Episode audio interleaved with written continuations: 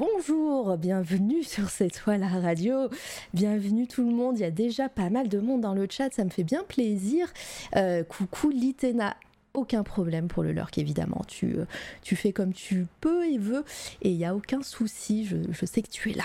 Merci beaucoup. Bonjour tout le monde. Bonjour Saria. Coucou Volta. Bonjour Pain au raisin. C'est ici l'interview de la hype. Évidemment, c'est ici. c'est vrai que ça fait longtemps que, je voulais inviter Quentin, mais je vais faire une intro. Vous inquiétez pas. Vous allez tout, euh, vous allez l'entendre dans pas longtemps. Euh, coucou Sinabre. Bonjour Fogou Zimon.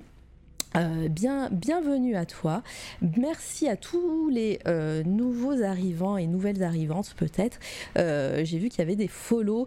Ink, Silver Lab, LuxGraph FX, non, LuxGraph FX, un, canard, un canard boiteux et Remix Echo. Merci beaucoup pour vos follow en off et juste avant que ça commence. Bah, j'espère que vous allez bien. C'était un petit peu la pause pour moi. Euh, la semaine dernière, petite vacances. Euh, voilà, j'ai fait deux, trois trucs, euh, mais, mais rien ici sur la chaîne. en tout cas, merci encore d'être ici. Cette semaine, ça va être une semaine assez chargée, puisqu'il y aura deux interviews. Une aujourd'hui et une demain. Demain, je recevrai Romain Oulès, mais j'en parlerai, j'en parlerai à la, fin de l'émission, évidemment. Bonjour Ecalixi, bienvenue. pour les personnes qui ne, qui ne connaissent pas euh, c'est toi la radio. Ici, je fais des interviews d'artistes, plus d'autres émissions de temps en temps. Et, euh, et puis voilà, ça fait euh, peut-être 65, 70 personnes qui sont venues, qui sont passées, passées à la poêle ici, à la casserole, on dit, je crois. et ça me fait bien plaisir. Donc voilà, on, garde le rythme et on, on finit et on continue la semaine et on la commence aujourd'hui. Aujourd'hui, je reçois une personne que je voulais recevoir depuis bien longtemps. Ça me fait hyper plaisir de le recevoir. Et bonjour Quentin L. Bonjour, bonjour à tout le monde. J'aurais des copains dans le chat, bonjour à vous, bonjour aux gens que je ne connais pas non plus. Content d'être là. Mais oui. Est-ce que vous entendez bien Quentin? Déjà. H la mouche. Dites-moi ce que vous m'entendez. C'est peut-être un peu étouffé des fois ton, ton son. Oui. C'est peut-être ma voix parce que j'ai mal à la gorge aussi. Ah, ah bah bravo Oui, c'est bon. Merci Calixi pour, euh, pour le chouette concept, merci beaucoup. Euh, alors, pour les personnes qui n'ont pas l'habitude euh, de, du concept, justement, bon, c'est une interview, hein, rien de plus, de, rien de plus banal. on papote, c'est plus de la discussion, vous allez voir, on va parler de la carrière de Quentin, de, ses débuts jusqu'à jusqu'à ses futurs projets. Hein. Et ah, les pompiers qui passent. Euh, euh, et, donc, si vous avez des questions, évidemment, pour Quentin, n'hésitez pas à, les mettre sur le chat. Euh, au fur et à mesure, je les, je les dirai. et voilà, n'hésitez pas aussi à les mettre en, surbrillance, en violet. Vous savez, avec les points de chaîne, vous pouvez. les points de chaîne, c'est pas, pas cher. Je les ai mis à 10 euros. non, 10, 10, points de chaîne. Je sais, je sais même pas comment j'ai appelé mes points de chaîne. En 10 points de chaîne. C'est toi les points de chaîne, j'ai dû les mettre. J'ai dû mettre. Euh, et, voilà, donc vous pouvez mettre vos questions en surbrillant, je les poserai à Quentin avec grand plaisir. Et, euh, voilà, donc euh, comme d'habitude, ne vous étonnez pas, il n'y a pas d'alerte, ni de follow, ni de raid, ni de sub, quoi que ce soit. Je, préfère ne pas couper la parole aux invités. Donc, mais je vous vois et, et j'essayerai de réagir quand j'ai la parole ou alors dans le chat. C'est nous les points, voilà. Et souris de coton qui vient d'arriver, coucou à toi. tu vas bientôt bosser, hein, Quentin. Hein. c'est moi qui parle là pour l'instant, mais j'ai déjà soif, donc euh, t'inquiète pas, tu vas, tu vas passer à la casserole. Ça marche. Euh, et bah déjà, moi j'ai une question. C'est pas la question habituelle, mais euh, on t'a connu sur Twitch. Là, tu t'es rename sur euh, sur les réseaux sociaux en H la mouche, mais Ouais. on, on t'a connu en H311, il me semble. Euh, Ouais. Est-ce que déjà tu veux nous raconter euh, peut-être il y a pas peut-être pas d'histoire hein, euh, particulière, mais déjà bah, savoir pourquoi H la mouche et pourquoi avant euh, H311 et pourquoi t'es passé de l'un à l'autre? Euh, J'ai euh, une longue histoire dans ma vie avec les pseudos, je m'en ai toujours changé euh, assez régulièrement. J'étais resté sur euh, H311 pendant un moment, parce que bah, c'était un peu la version alphanumérique de Hell, qui est mon famille. Oui. Et je sais pas, je trouve que ça faisait un peu trop Dark Sasuke de s'appeler Hell, même si c'est mon nom. Donc j'ai opté pour H la mouche à un moment parce que j'ai lu un, il y a un poème que j'aime beaucoup de William Blake, un poème anglais du 18e qui s'appelle La mouche. Ah. Et euh, j'aime beaucoup les mouches, j'aime beaucoup les insectes en général à dessiner, plus particulièrement les mouches. Et euh, du coup, j'ai dessiné un petit, euh, un petit logo de mouche. Je trouvais que ça marchait bien. Je me suis dit, ah, ça pourrait être pas mal. H la mouche, ça sonne plutôt bien. Et voilà, c'était un peu la, la renaissance. J'ai eu une période un peu avide de décembre à fin mai. Ouais. Je me suis dit, euh, euh, renaître avec un nouveau nom, c'est pas mal. On, va en parler sûrement de cette période, mais, euh, mais ouais, c'est la renaissance, le rename. Euh, bon, au moins, on connaît l'histoire. N'oubliez pas de vous hydrater, nous dit Monolithe Noir, oui, évidemment. Et nom de famille plutôt cla- classe, c'est vrai. C'est vrai que c'est anglophone ou c'est complètement, complètement francophone et, et le fait et, et c'est c'est le hasard. C'est d'origine allemande. Ah, d'accord. Parce que euh, ma famille du côté de mon père est euh, d'origine allemande. Et en fait, en allemand, Hell, c'est la clarté. Ah, d'accord. C'est pas du tout euh, le. c'est complètement le presque l'inverse. D'accord. C'est l'opposé, mais il y en a d'autres, parce que je sais qu'à Strasbourg, il y a un deuxième Quentin L qui habite. Ah, t'as un homonyme. Voilà, bah, on, l'a, on, on lui fait un coucou. S'il est là. Ouais, peut-être, peut-être. Euh, c'est littéralement un Hellboy du coup. ah, elle est bonne. Elle est bonne. Et- Bah, en vrai, euh, c'est ça qui m'a attiré aussi vers la BD Hellboy. Je me suis dit, ah, il a le même nom que moi, ça doit être bien. Euh, c'était le début d'une grande histoire d'amour. Ouais, j'allais, j'allais teaser, j'allais dire peut-être qu'on parlera de Mike Mignola, puisque c'est un petit peu le fil rouge de C'est toi la radio avec Lovecraft, je crois. Euh, on parle au moins une fois par live de Mike Mignola euh, sur ici, donc voilà, tu l'as spoilé, je crois. Désolé. Euh, la clarté, la clarté, oui, j'ai pas compris. Oui, oui, oui, c'est la clarté. Oui, c'est vrai que des fois le son bug, mais euh, voilà. Si, si vous entendez mal, n'hésitez pas à le dire. Euh, je sais pas ce qu'on fera, mais, euh, mais voilà. Désolé, j'ai un micro-casque premier prix. Si on parle pas de Mike Mignola, c'est pas un live de C'est toi la radio. Et, voilà, voilà. C'est en plus là, Mike Mignola, il nous a sorti une dinguerie euh, hier. Euh, si vous me connaissez bien, vous avez compris le thème de cette dinguerie, mais on en parlera sûrement dans les coups de cœur tout à l'heure. D'ailleurs, euh, je ne, je n'ai pas d'argent pour pouvoir m'acheter cette dinguerie. Il y en a qui savent dans le chat. C'est un peu Volta. Euh, et ben allez, c'est parti. Euh, on, va, on va parler un peu de toi et de, et de tes débuts, euh, Quentin. Euh, Est-ce que tu peux nous dire un petit peu comment tu as commencé à dessiner? Est-ce que tu fais partie de tous ces artistes qui n'a jamais arrêté ou est-ce que c'est c'est venu plus tard, plus tard dans, dans ta jeunesse?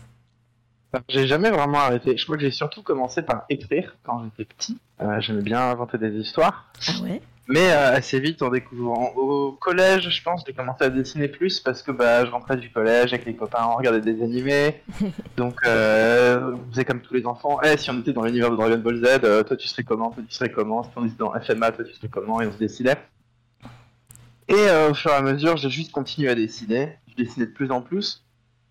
Euh, et, jusqu'au moment, un jour, où je me suis dit que j'avais envie de faire ça sérieusement, quoi.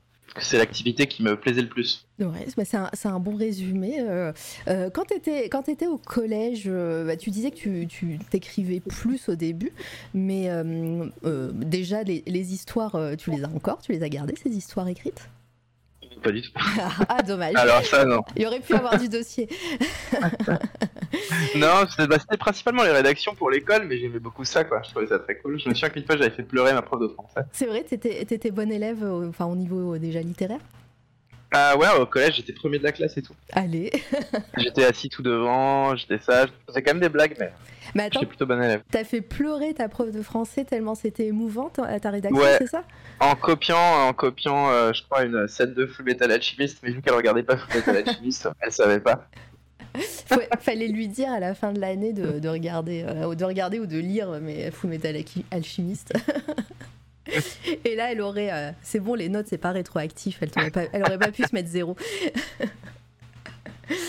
Euh, et donc, bah, le collège. hum, Est-ce que tu as pris des cours ou est-ce que t'es de, de dessin ou est-ce que euh, euh, tu, dessinais euh, sur les, dans les marges de, tes cahiers, etc. Principalement les marges de mes cahiers, au, au collège en tout cas, j'ai eu la chance d'avoir des profs d'art plastique, euh, notamment une quand j'étais en troisième, qui m'a vachement encouragé Ouais. à dire que bah, ça se voyait que j'aimais ça, que j'avais des idées, qu'il fallait que je continue là-dedans. Et euh, donc j'ai eu ça, mais euh, je prenais pas de cours particulièrement au collège à côté. J'en ai pris un peu quand j'étais au lycée.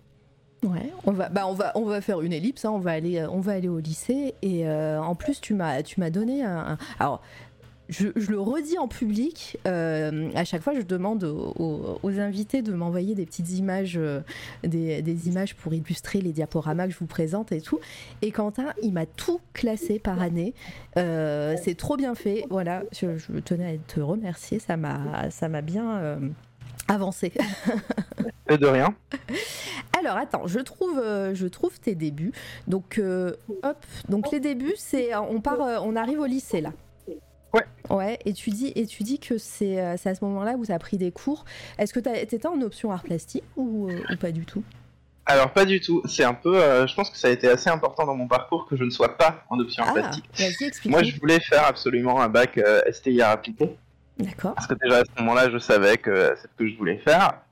Mais euh, on va dire que c'était pas l'avis euh, de mon papa qui disait que bah euh, j'avais des bonnes notes, qu'il fallait continuer sur euh, un truc général au cas où je change d'avis plus tard. Euh, je comprends le raisonnement, sauf que j'étais déjà sûr que je changerais pas d'avis. Oui, Et euh, j'ai pas changé d'avis au final, donc j'ai fait S. J'ai fait un bac scientifique. le fameux. Et donc je suis passé de premier de la classe au collège à dernier de la classe au lycée, parce que j'avais juste pas envie d'être là.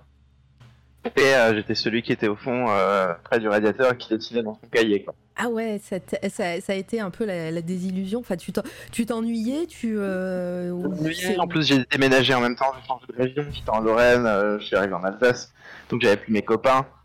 Ouais. Donc j'étais dans un truc que j'avais pas envie de faire avec des gens que je connaissais pas. Donc ça a pas été très facile de m'intégrer. Après j'ai pas mis du mien. Oui, bah après. Ça aurait été plus simple si j'y avais mis du mien. Mais voilà, j'avais un petit euh, Moleskine et euh, je dessinais euh, tout le temps dedans, quoi. On le voit, bah, le, dessin qui est sur votre écran, on, voit que c'est du scan d'un carnet. Et à ce moment-là, qu'est-ce qui t'a inspiré dans, tes, dans tes dessins? Et, est-ce que tu voulais partir dans une voie d'illustration ou plutôt, bah, comme, comme tu écrivais quand tu étais plus petit, ou est-ce que tu voulais raconter des histoires Alors, on parle de BD, mais ça peut être autre chose, ça peut être des, euh, des, des histoires, euh, des romans illustrés, des, euh, des histoires pour euh, jeunesse, etc. Qu'est-ce, que, qu'est-ce qui t'inspirait euh, à cette époque? Pour moi, ça a toujours été la BD. Ah ouais. Euh, même aujourd'hui, je fais principalement de l'illustration, Mm. mais mon but, c'est plutôt de faire de la BD à moyen long terme. Euh, en fait, c'est de découvrir, bah, justement, on va en parler maintenant, hein, Mike Mignola. Allez, c'est parti. J'ai découvert euh, deux BD, je crois que quand j'étais fin de collège, euh, début lycée, deux BD qui étaient chez Dark Horse, qui sont Hellboy Mhm. Et euh, The Goon. The Goon, Ah je ne bah sais ouais. pas si tu connais. Ouais, bah si, j'ai un, un poster euh, très très grand juste derrière moi. Que, voilà, si, si vous êtes adepte de mes lives de, sur ma chaîne perso Maravega, vous le voyez, il est tout le temps là. Si, si, je connais bien. Le voilà, j'ai découvert ça à cet âge-là et j'ai dépensé, dépensé tout mon argent de poche. euh, je prenais le train pour aller à Strasbourg, à la librairie Clévert et euh, j'achetais euh, tous les tomes que je trouvais. Je- vraiment, j'adorais ça et je me suis dit, waouh, mais c'est ça Pardon, je t'ai pas demandé, mais tu, tu as quel âge? J'ai 28 ans, j'ai 29 ans la semaine prochaine. Ah, oh bah dis Je donc. suis bientôt euh, vieux. bien, oh bah dis, ça va, ça va, je ne dirai rien. je ne dirai rien. Mais euh, non, mais c'est pour savoir à, à- à quel moment. voilà, Regarde Volta, regardez les émotes qui vont arriver quand, quand tu t'as dit que t'étais- que t'étais vieux. Euh, Euh, ouais, non, mais c'était pour savoir à peu près dans quelle époque, euh, à, à quelle époque t'étais euh, au lycée quand t'as découvert les comics. Mais, euh, mais ouais, donc Mike Mignola, The Goon, et bah, plutôt Dark Horse, du coup, t'as. été- Alors, bercé contre, j'ai pas lu toutes deux, hein. j'ai surtout lu The Goon, Mike Mignola et tout l'univers de Mike Mignola. Ouais. Parce que je trouve que c'est un truc où Mike Mignola est encore meilleur qu'auteur de BD en tant qu'éditeur. Ouais. Parce que l'univers qu'il a créé avec BPRD, BPRD l'Enfer sur Terre, Witchfinder, euh, enfin je les lis tous. Totalement. Je trouve que euh, ça, ça existe depuis 91, je crois, ou 92. Et euh, on a Marvel et DC qui en fait rebootent leur univers hyper régulièrement parce que ça devient trop compliqué, qu'ils n'arrivent pas à gérer, il y a trop d'auteurs. Alors que Mike Mignola, et ça, fait, ça existe depuis bah, 30 ans. Et ça se tient, et euh, ça va continuer à suivre une direction qui est super intéressante. Et il invite toujours les, meilleurs, les dessinateurs les plus intéressants euh, du moment. Enfin, je trouve ça incroyable en termes de ligne éditoriale ce qu'il arrive à faire. Ouais, ouais, total- totalement. Mais euh, donc ouais, ça, t'as découvert euh, l'univers, l'art de Mike Mignola. Qu'est-ce qui te plaisait euh, en plus de, de son univers et de ses histoires, dans son trait, dans son dessin, parce qu'il est très particulier. Les personnes qui ne connaissent pas un Mike Mignola, déjà, allez sur Google direct. Mais euh, il a un trait particulier, on reconnaît un dessin de Mike Mignola. Qu'est-ce que toi, euh, il te, pla- euh, te plaisait dans, dans sa patte? Alors, bah déjà, il y a un côté très. Il y a beaucoup de noir, ça j'aime bien. Euh, et il y a un aspect très euh, géométrique en fait dans la façon dont il simplifie les corps, qui euh, je trouve fonctionne très très bien, mais moi encore plus que dans son dessin, c'est dans ses histoires, qui est un truc que j'apprécie. Déjà, il y a des monstres, des squelettes, Ouais. des zombies, tout ça j'aime bien. Mais il y a un truc qui ressort pas vraiment dans les films, euh, qui est très présent dans la BD, c'est qu'il y a une certaine mélancolie qui s'en dégage. Euh, Hellboy, c'est un personnage super mélancolique. Parce qu'en fait, il est, euh, bah pour typer, s'il y en a qui connaissent pas, en gros, euh, Hellboy, euh, c'est donc le fils du diable, et il a une main qui est énorme et qui est censée servir à ouvrir les enfers sur Terre. Sauf que lui, bah, ça l'intéresse pas trop, parce qu'il a été élevé par, par des humains et il voudrait juste pouvoir vivre une vie tranquille et cette espèce de destin qui, euh, qui le poursuit. Et euh, peu à peu, en fait, il s'isole. Il s'isole, il est de plus en plus seul. euh, il cherche un endroit où il sera à sa place. Je trouve qu'il y a une grande tristesse et une grande mélancolie qui émane du personnage. Et même de, même de BPRD, hein, dans la suite, on retrouve un peu la même chose avec euh, Abe Sapiens. et moi, c'est surtout son ton que je trouve très agréable. Et le dessin euh, aussi est super, mais pour moi, il y a quand même l'histoire qui prime. Ah, ça a coupé. T'es là? Ça a coupé, je suis là. Il y a quand même l'histoire qui fait Qui prime Qui prime. Très bien. Donc en fait, t'avais presque fini. Ça a coupé juste au dernier mot. Et bonjour Genolab, Euh, comment tu vas? Bonjour à toutes les personnes qui arrivent, hein, euh, toutes les nouvelles personnes aussi. euh, voilà, comme je vous ai dit, euh, je vous vois et ça me fait très plaisir de vous voir aussi nombreux. Ouais, donc, mais c'est vrai que tu, tu disais que toi, t'as découvert les comics en premier. En plus, à l'époque où toi, t'as as découvert Hellboy, c'est vrai que les films étaient sortis à, ces- à cette époque-là, donc c'est pas, pas par ce biais-là. J'ai peut-être dû voir le premier film avant. Ouais. C'est pas impossible. Mais j'ai pas une très bonne mémoire. Mais c'est pas impossible que j'ai vu le film au cinéma avec mon père et que je me suis dit, ah, il est cool. et qu'après, j'ai découvert que c'était un, un comics et que je me suis mis à, à lire le comics. C'est pas impossible que ça ait été dans ce sens-là. D'accord, oh bah, très bien. Et donc là, t'es au lycée, tu découvres le- les comics, tu, tu veux faire de la BD, euh, tu passes ton bac, j'imagine. Ouais.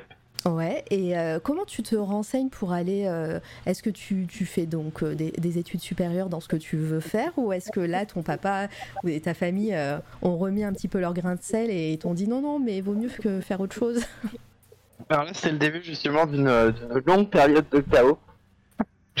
Parce que bah, moi, si j'avais fait un BTS STI appliqué comme je voulais, en gros, ma solution, c'était de me dire, bon, moi, je vais être dessinateur, euh, je sais très bien qu'on gagne pas beaucoup d'argent en étant dessinateur, donc si je faisais un bac STI appliqué, je pouvais faire un BTS après en communication visuelle, Ah, devenir graphiste en gros. la, la petite porte de sortie euh, qui, peut, qui, C'est ça. qui pourrait rassurer les parents en tout cas. C'est ça. Sauf que pour faire un BTS en communication visuelle, il fallait faire STI appliqué. Donc là, en sortant de S, j'y avais pas accès. Et euh, je savais pas à l'époque qu'on pouvait y avoir accès en faisant une mana. Donc j'ai Ah, tenté euh, l'université. Fait trois mois de fac. Fac de- fac de Euh, J'étais art plastique. Art plastique, ok. J'y étais très malheureux. Euh, j'ai eu pas mal de problèmes de, de santé mentale, on va dire, Ouais. cette période qui ont fait que j'ai abandonné euh, au bout de trois mois, ouais. Euh, L'année d'après, j'ai. Ouais. Pardon, je, je, je, je m'intéresse du coup à, à, cette, à cette période parce que c'est vrai, comme je le dis à chaque live, il y a beaucoup d'artistes hein, dans, le, dans le chat, il y a des, beaucoup de personnes qui veulent peut-être faire euh, des études dans, dans ce, dans ce milieu-là.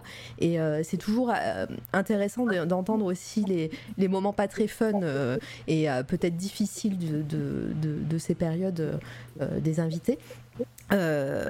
Qu'est-ce qui t'a. Alors, en plus, sans, par... sans, partir dans le côté personnel, hein, euh, euh, entend bien, euh, mais qu'est-ce qui ne t'a pas plu? C'était trop théorique? J'imagine en, en, école d'art plastique, tu dessinais pas beaucoup, peut-être? En fac d'art plastique, le problème, c'était pas qu'on dessinait pas beaucoup, c'était qu'on était.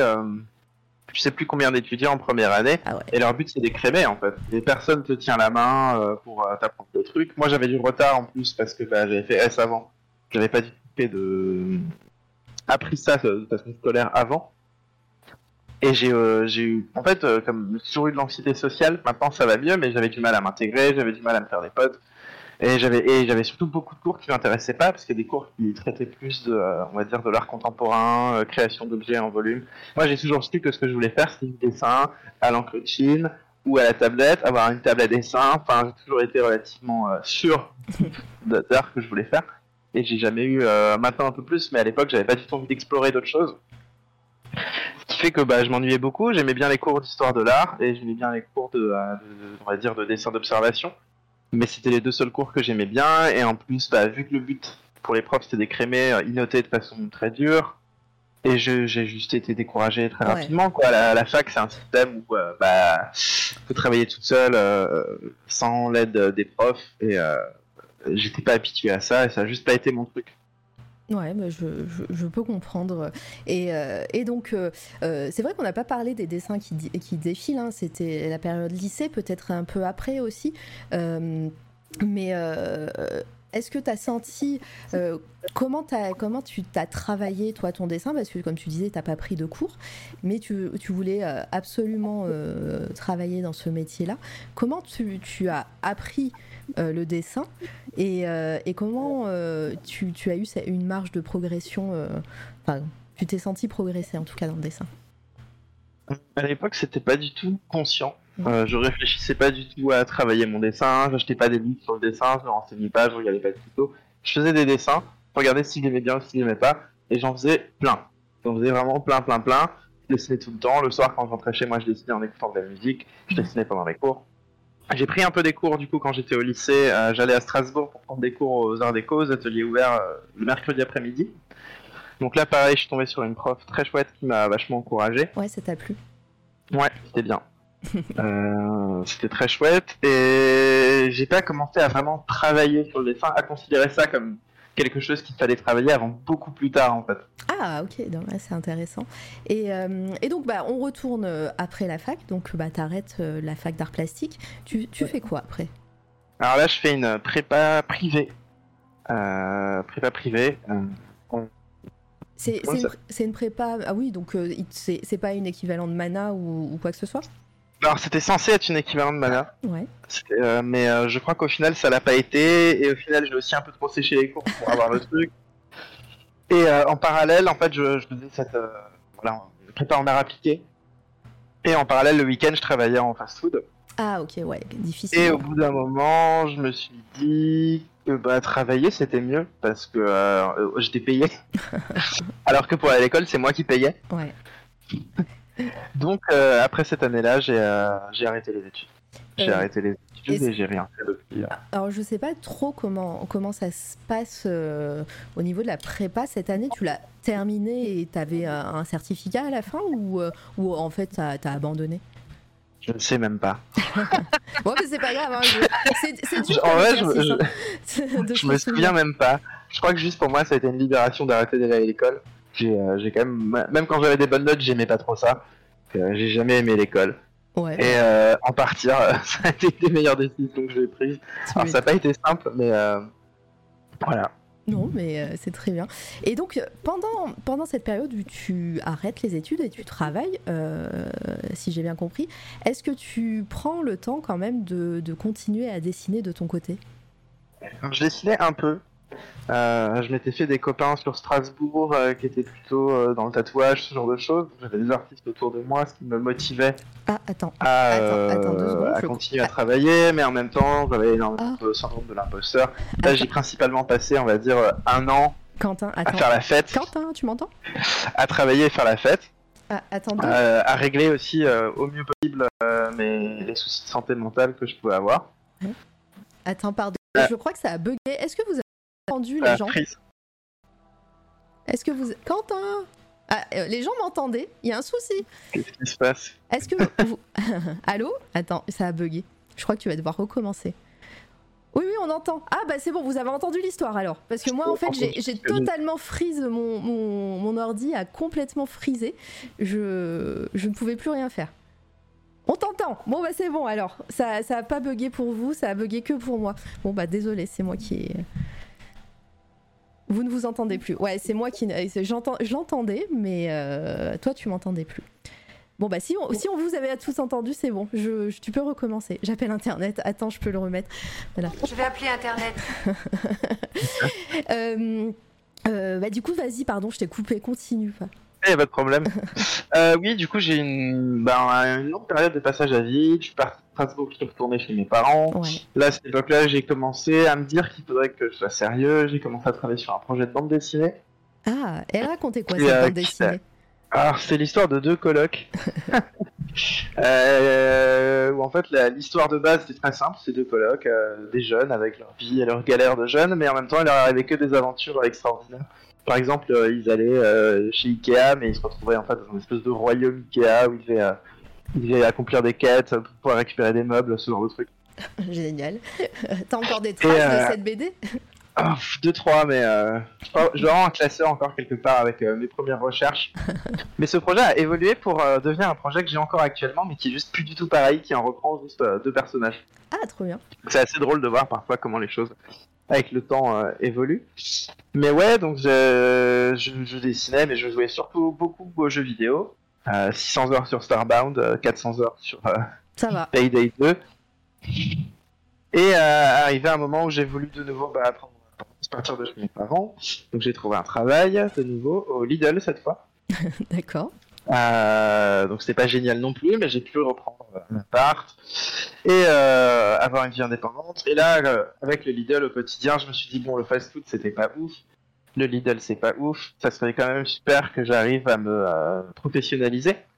Et c'est là où j'ai commencé à me dire bah en fait, si je me professionnaliser, il faut que j'apprenne à dessiner, donc à acheter des bouquins, à faire des tutos, à acheter des cours sur internet. Euh, et aussi euh, commencer à essayer de fréquenter les euh, milieux d'illustration sur Strasbourg. Et euh, tout ça a culminé où en 2019, euh, j'ai été licencié du Lidl. J'ai fait en sorte de me faire licencier du Lidl. Ouais. Et Alors- j'ai profité du chômage pour lancer euh, Pour lancer le- mon activité. Ok, ouais, alors du coup, là, t'as fait un. T'as as parlé d'un gros moment de ta, ta vie, alors que moi, dans mon diapo, là, je suis encore en 2012-2017, tu vois. Mais. Euh, du coup, là, sur, toute cette période, donc euh, toi, tu m'as mis des dates euh, entre 2012 et 2018. Alors, tu, as appris à dessiner, tu, as appris des dessins, etc. Comment tu, on va, rester un peu sur cette période avant de, passer à, à ta carrière pro. Comment tu as, réussi à, trou- à trouver un style qui peut, qui peut te ressembler? Euh, Là, on voit un euh, défiler des, choses, on voit déjà de la couleur apparaître beaucoup, euh, beaucoup de choses de pop culture aussi, euh, on le voit. Comment ça s'est passé cette période? Est-ce que tu te donnais une discipline et tu, et tu dessinais, enfin en même temps que tu bossais, hein, évidemment, quand, quand tu bossais pas, tu, tu faisais ça vraiment euh, en parallèle, mais de façon hyper, euh, hyper sérieuse. euh, et comment était ta discipline, pardon? Non, ça dépendait des moments, hein, clairement. Il y a des moments où je pouvais ne pas dessiner pendant 2-3 semaines. Euh. J'aimais beaucoup faire la fête. A encore des périodes où j'ai pas envie de dessiner et je trouve que c'est pas grave. je veux dire, c'est aussi pour ça que je fais ce travail, c'est pour pouvoir euh, m'organiser avec moi-même dans ma vie. Si à un moment pendant 3 semaines, bah, le soir, je préfère aller euh, dans les parcs avec les copains pour boire des bières, bah, c'est ça que je vais faire en fait. Donc euh, il y a des moments où on n'est pas inspiré et je pense qu'on a besoin de se nourrir de la vie qui nous entoure et, et parfois c'est juste pas le moment de créer. Et je pense qu'il faut essayer de pas le vivre mal. Ouais, ouais, mais c'est sûr. Euh, dans le chat, euh, euh, ça parle des rayons, du rayon cookie de la pâtisserie Lidl. à cette période, je ne sais pas s'il y avait le rayon boulangerie, pâtisserie à Lidl quand tu Alors non, parce que moi j'ai trava- travaillé à Lidl. Alors ça a commencé il- quand ils faisaient la transition en fait entre le hard discount et ce qu'ils sont maintenant, c'est-à-dire un supermarché plus traditionnel. Bon, Voilà. Je peux vous dire que cette transformation a été faite sur le sang et les larmes des employés. Ah bah voilà, bon, on sait, euh, on sait le, le behind the scene, euh, j'imagine dans ces, dans ces, dans ces trucs-là. Euh, J'avais jamais vu l'adaptation de la pochette Pink Floyd. Ouais, c'est intéressant. hein, les, thèmes, les thèmes que tu dessines pendant cette période, est-ce que c'est c'est des choses que tu, euh, que tu fais en fonction de, de ce que tu aimes? Est-ce que tu lis toujours des comics à ce moment-là? J'ai encore toute une pile là des BPRD euh, que je dois continuer. Je lis encore beaucoup de comics. Ouais. Euh, je me suis intéressé aux, aux comics aussi underground euh, américains, comme Love and Rockets que j'ai découvert récemment, Ouais. qui très bien, tout Daniel Klaus que je trouve extraordinaire. D'ailleurs, euh, Love and Rockets, qui est sorti récemment, qui a été réédité en français euh, par euh, Comics euh, Initiative, euh, voilà, c'est en librairie, là, c'est sorti. Ça, ils ont fait une campagne euh, Ulule et c'est sorti récemment. Et je vous conseille grandement de, de jeter un coup d'œil. C'est euh, euh, pas très connu chez nous. Ouais, non. Love and Rockets, mais aux États-Unis, c'est quand même aussi connu que euh, que nous Astérix quoi. C'est vraiment un pilier de la BD moderne, euh, Ouais. Ouais, clairement, euh, voilà, c'est et c'est super cool que ça sorte en français. Donc euh, voilà, aidez les, les, les maisons d'édition indépendantes comme celle-ci et ils font du super travail en plus et, et, et c'est culte vraiment. Vous allez pas, vous allez pas le regretter. Et à cette époque-là, tu dessines, tu dessines sur quoi? C'est quoi tes, enfin, tu dessines sur quoi? Tu dessines avec quoi? Et qu'est-ce que tu utilises euh, euh, comme je euh, matos soit à la main avec des crayons en feutre quoi. Ouais. soit à la tablette. Je crois que c'était vraiment une tablette que j'avais trouvée chez Aldi ou un truc comme ça. Et j'ai mis du temps avant de m'acheter. non, je crois qu'arrivé au KFC, j'ai dû m'acheter une, une Wacom. Ah, la fameuse. Alors, quelle était ta Euh, première Wacom? Intuos. Je crois que j'ai tout de suite pris une Intuos Pro Ouais, d'accord, ok. à vas-y. 4. Ah, j'ai toujours essayé d'avoir du bon matériel, en, en termes de tablette. Et euh, le Lidl, même si j'aimais pas le boulot, ça m'a permis de m'acheter euh, une Cintiq Ah, ouais. Euh, 22 HD qui est vieille maintenant, qui doit du coup avoir euh, 5-6 ans, mais qui marche encore parfaitement bien. Ouais, bah, pour, sers, euh, pour du Wacom, 5-6 ans, c'est équivalent à du 1-2 ans. Ouais, mais je crois, alors, je crois que c'est plus le cas maintenant. Je crois que les derniers produits Wacom ont plus de problèmes. Ah, mince. Et que quand j'ai acheté, c'était vraiment la dernière génération des trucs qui tiennent, enfin qui sont incroyables quoi. Euh, Est-ce que euh, aussi, euh, tu, tu nous as parlé de ton projet BD que tu, que tu faisais en, faisais en parallèle. Est-ce que tu avais encore de- un univers personnel que tu, tu développais? Est-ce que quels sont tes, encore une fois, tes thèmes de prédilection pendant tes, cette période-là, encore avant la, la période pro hein, en- en- que tu dessines Hum, comment expliquer ça J'aime beaucoup écrire sur euh, les gens en fait. Ouais. Euh, leurs problèmes, leurs ambiguïtés, leurs paradoxes. Je trouve que c'est ce qu'il y a de plus intéressant. Et ce que j'aime par-dessus tout, c'est quand euh, ces histoires humaines sont intégrées dans des euh, contextes, euh, que ce soit science-fiction, paranormal, euh, loufoque, ce genre de trucs. Euh, je préfère euh, tout ce qui est avec des tons plutôt légers, on va dire, mais qui vont quand même transmettre des choses. Est-ce que ça a bugué de nouveau? Ouais, ça a bugué de nouveau. Ah Je crois que ça a bugué de nouveau.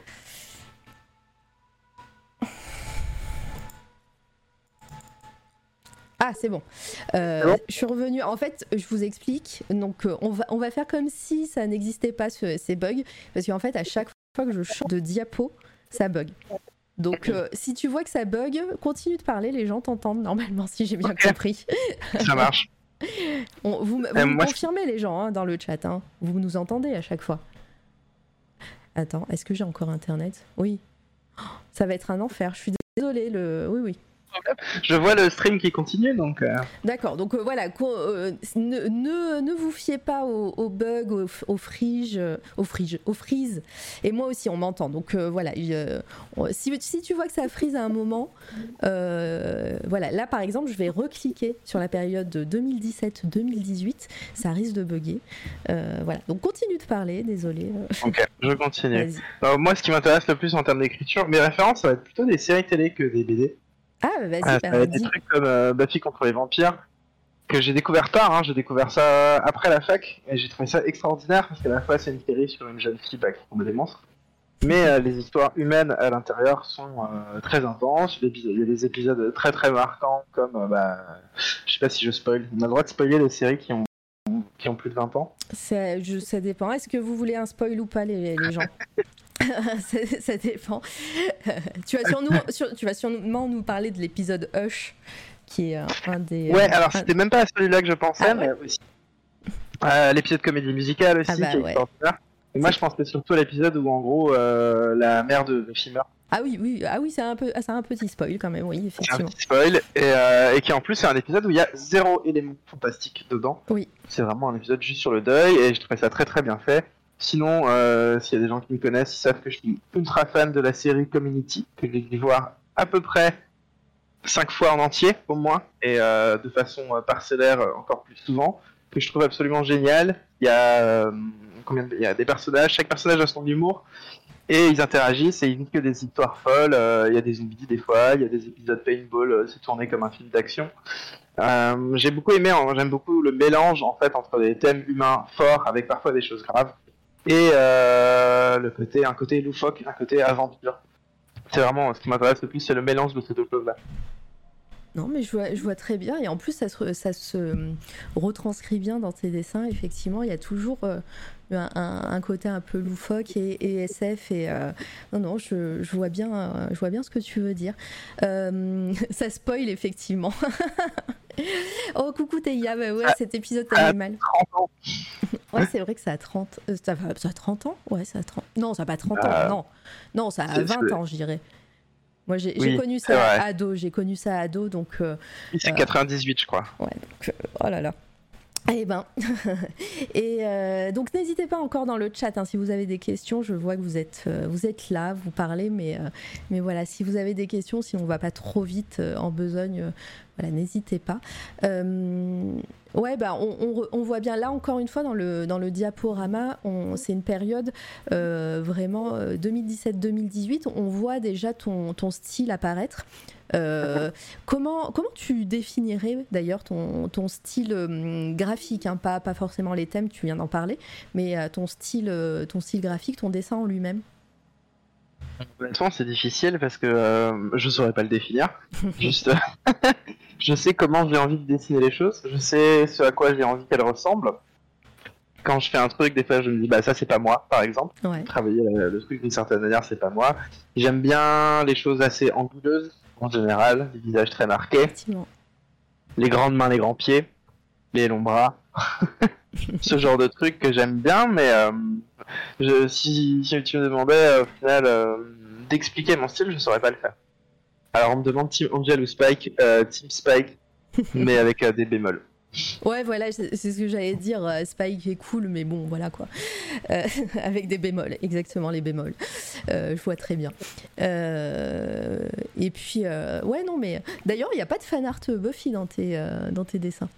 Non, j'en avais fait, j'avais fait un Spike il y a un moment, mais je l'avais jamais fini. Plus le temps passe et moins je fais souvent des fanarts. C'est vrai, ouais, d'accord. Euh, tu tu t'essayes de, de vraiment faire, euh, faire tes dessins perso et, euh, et ton univers, quoi. Euh, en général, quand je fais un fanart, je vais me lancer dans un truc et en fait ça va vite m'ennuyer. Ouais. Et je vais pas le finir. je, vois, tr- je vois très bien. Euh, donc, avant ce, ce moment où, où tu as essayé de, de, de- de faire une carrière pro, euh, tu, euh, euh, tu bosses, on l'a bien compris, tu, prends, tu, tu, tu, tu apprends le dessin par toi-même. Tu n'as jamais euh, fait d'études supérieures dans, dans l'art. Que Non, non j'ai essayé de nouveau. ouais. Quand j'étais au Lidl, j'ai fait les- des concours d'école et ils m'ont pas pris. Ils t'ont pas pris, d'accord. Ok, t'avais. Euh... Ils, m'ont pas pris pour des bonnes raisons, donc ça va. Ils t'ont expliqué un peu pourquoi c'était ton portfolio Oui, il m'avait dit, bah, j'ai tenté les arts d'école de Strasbourg et c'est eux, euh, avec eux, je suis allé jusqu'à l'entretien final et il me dit, mais en fait, euh, ça sert à rien que vous rentriez en première année parce que quand on voit votre book, vous savez déjà ce que vous voulez faire, vous avez déjà un style très marqué. En fait, on va rien vous apporter. Ah, euh, l'école, c'est pour explorer et vous savez déjà ce que vous voulez faire, donc et à cette époque-là, tu voulais pas tenter d'autres choses. Tu voulais vraiment, tu avais, euh, l'idée de, carrière que tu voulais. Tu voulais pas tester d'autres techniques de dessin, par exemple, ou, euh, euh, d'autres médiums, par exemple. Euh, si, pourquoi pas, même encore aujourd'hui, j'ai envie, mais j'ai pas le temps. j'aimerais bien savoir faire en soi. J'aimerais beaucoup essayer l'acrylique. Là, je me suis essayé à la linogravure. C'était très chouette. Je pense que je vais en faire beaucoup plus. Je vais m'acheter un petit tête. Mais euh, non, euh, je sais que ce que je veux faire, c'est narratif, c'est d'illustration ou de la bande dessinée, et euh, c'est ça qui m'intéresse, quoi. La peinture, c'est pas mon truc. c'est pas que j'aime pas ça, hein, c'est juste que dans l'activité de le produire, c'est pas ce que j'ai envie de faire. Non, mais je, comprends. Euh, à ce, euh, à ce moment-là, quand tu, engages euh, ce, ce, processus pour, devenir professionnel, quelles ont été les difficultés Comment tu as, senti ce passage du moment où voilà, tu bossais à, Lidl ou, autre à OK, là, je me lance, il faut faire ça, ça, ça Est-ce que, est -ce ça t'a pas démoralisé un peu les démarches? Administratif, tu veux dire Ouais, tout. Bah non, ça va. Alors déjà, être artiste-auteur, c'est relativement simple. Quand ça se passe bien, mhm. il faut envoyer une demande. Et en fait, c'est un statut. On... C'est un statut, on peut le cumuler avec d'autres choses, donc c'est relativement facile d'accès. Euh, le plus dur, ça a été d'être dans une... de démarcher des clients. Ouais. Euh, ce que j'avais du mal à faire, ce que j'ai toujours du mal à faire, parce que je ne le fais pas. parce que j'aime pas me vendre. Donc en général, on vient me voir, on me dit ça t'intéresse si ça m'intéresse, je dis oui, sinon je dis non, mais c'est très rare que je postule euh, à des choses où je fais mes trucs et si ça intéresse les gens, bah, ils viendront me voir. D'accord. Alors, un peu comme ça. alors j'imagine, là on parle de, maintenant, euh, là tu as la chance que peut-être des personnes viennent te voir parce qu'ils aiment ton style, maintenant tu as mm. fait aussi, tu as, eu, euh, as fait pas mal de choses aussi qui ont été vues, donc là tu as cette chance de, de, pouvoir être démarché, mais, mais voilà, imagine, là, il y a quelqu'un qui, euh, qui, débute aussi le dessin. Euh, est-ce que tu as, Comment tu as fait, toi, pour, euh, pour, bah, pour te lancer Tes premiers clients, comment tu les as eus T'es allé au culot Je pense que c'est simple. Bah, déjà, les premiers clients, c'est eux qui sont venus me voir. J'ai dû mettre des. C'était des particuliers, j'avais mis des posts sur Reddit avec mes dessins. Et les gens m'ont dit ah, est-ce que tu pourrais faire ça Tu pourrais faire ça? C'était mes deux premières commandes. C'était des trucs de films d'horreur principalement. Ouais, euh, je... bah, du coup ça m'intéresse parce que es, je crois que tu es le premier à nous parler de Reddit. Est-ce que... Ouais, alors j'y vais plus trop maintenant. Mais... Ouais, mais c'est marrant parce que beaucoup nous parlent d'Instagram, les réseaux sociaux, etc.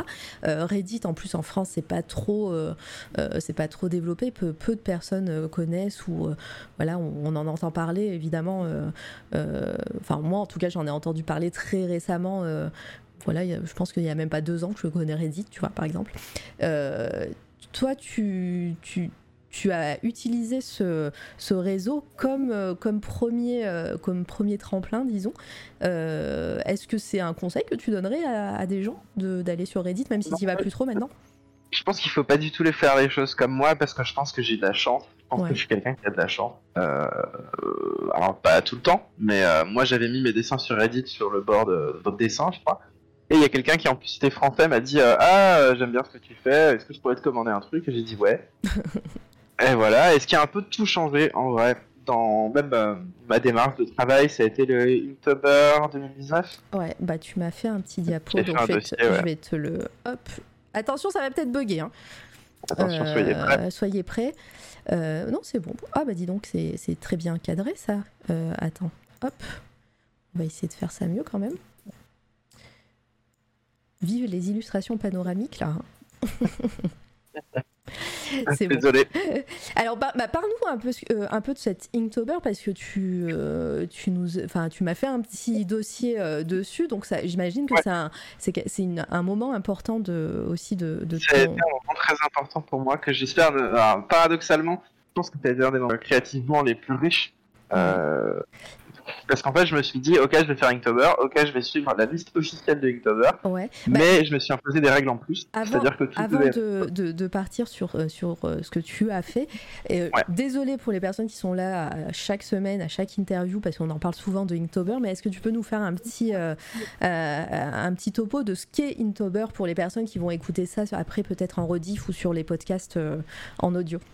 Bien sûr, alors Inktober, c'est un challenge euh, qui se passe tous les ans au mois d'octobre, où en gros il y a une liste de mots. Euh, alors maintenant il y en a d'autres, il y a des Drawtober qui sont mieux avec des versions plus légères, mais à l'époque c'était euh, 31 jours, 31 dessins à l'encre en noir et blanc. Ce qui Voilà. suit euh, une liste de thèmes. Et euh, moi ce que je m'étais imposé en plus, c'est-à-dire que ça devait pas seulement être à l'encre, ça devait être en couleur, ça devait être des illustrations presque complètes, et tout devait se passer dans l'univers de la BD que j'étais en train de développer. Ah, ok. D'accord. Donc à ce moment-là, la BD des deux colocs est toujours d'actualité. La BD des deux colocs était devenue, euh, était devenue une BD euh, d'aventure euh, de science-fiction en fait. C'est un projet que j'ai toujours, hein, que j'ai pas abandonné. Je travaille dessus cycliquement. Ah, Il y a toujours pas de pages qui sont faites, mais ça, ça, ça, ça existera un jour. euh, Sinat qui demande, ça sent le burn-out, si je me trompe. Et pas totalement, ça sent le burn-out. J'avais, euh, j'avais vraiment une vie pas très saine. Euh, J'étais pas très bien dans ma vie, donc je me suis un peu réfugié dans le travail. Et je travaillais euh, 15 heures par jour. Ah ouais. Je me, je me levais à 6 heures et je travaillais jusqu'à 1 heure du matin. Je vais me coucher. Pendant un mois, j'ai fait que ça, en fait. Et là, Et j'ai mis euh, du temps à m'en remettre. ouais, je, veux- je veux bien te croire. Là, on est en quelle année? Euh, 2019, du coup. Ça, c'est euh, fin 2019. Ok, c'est donc c'est très, c'est assez récent quand même.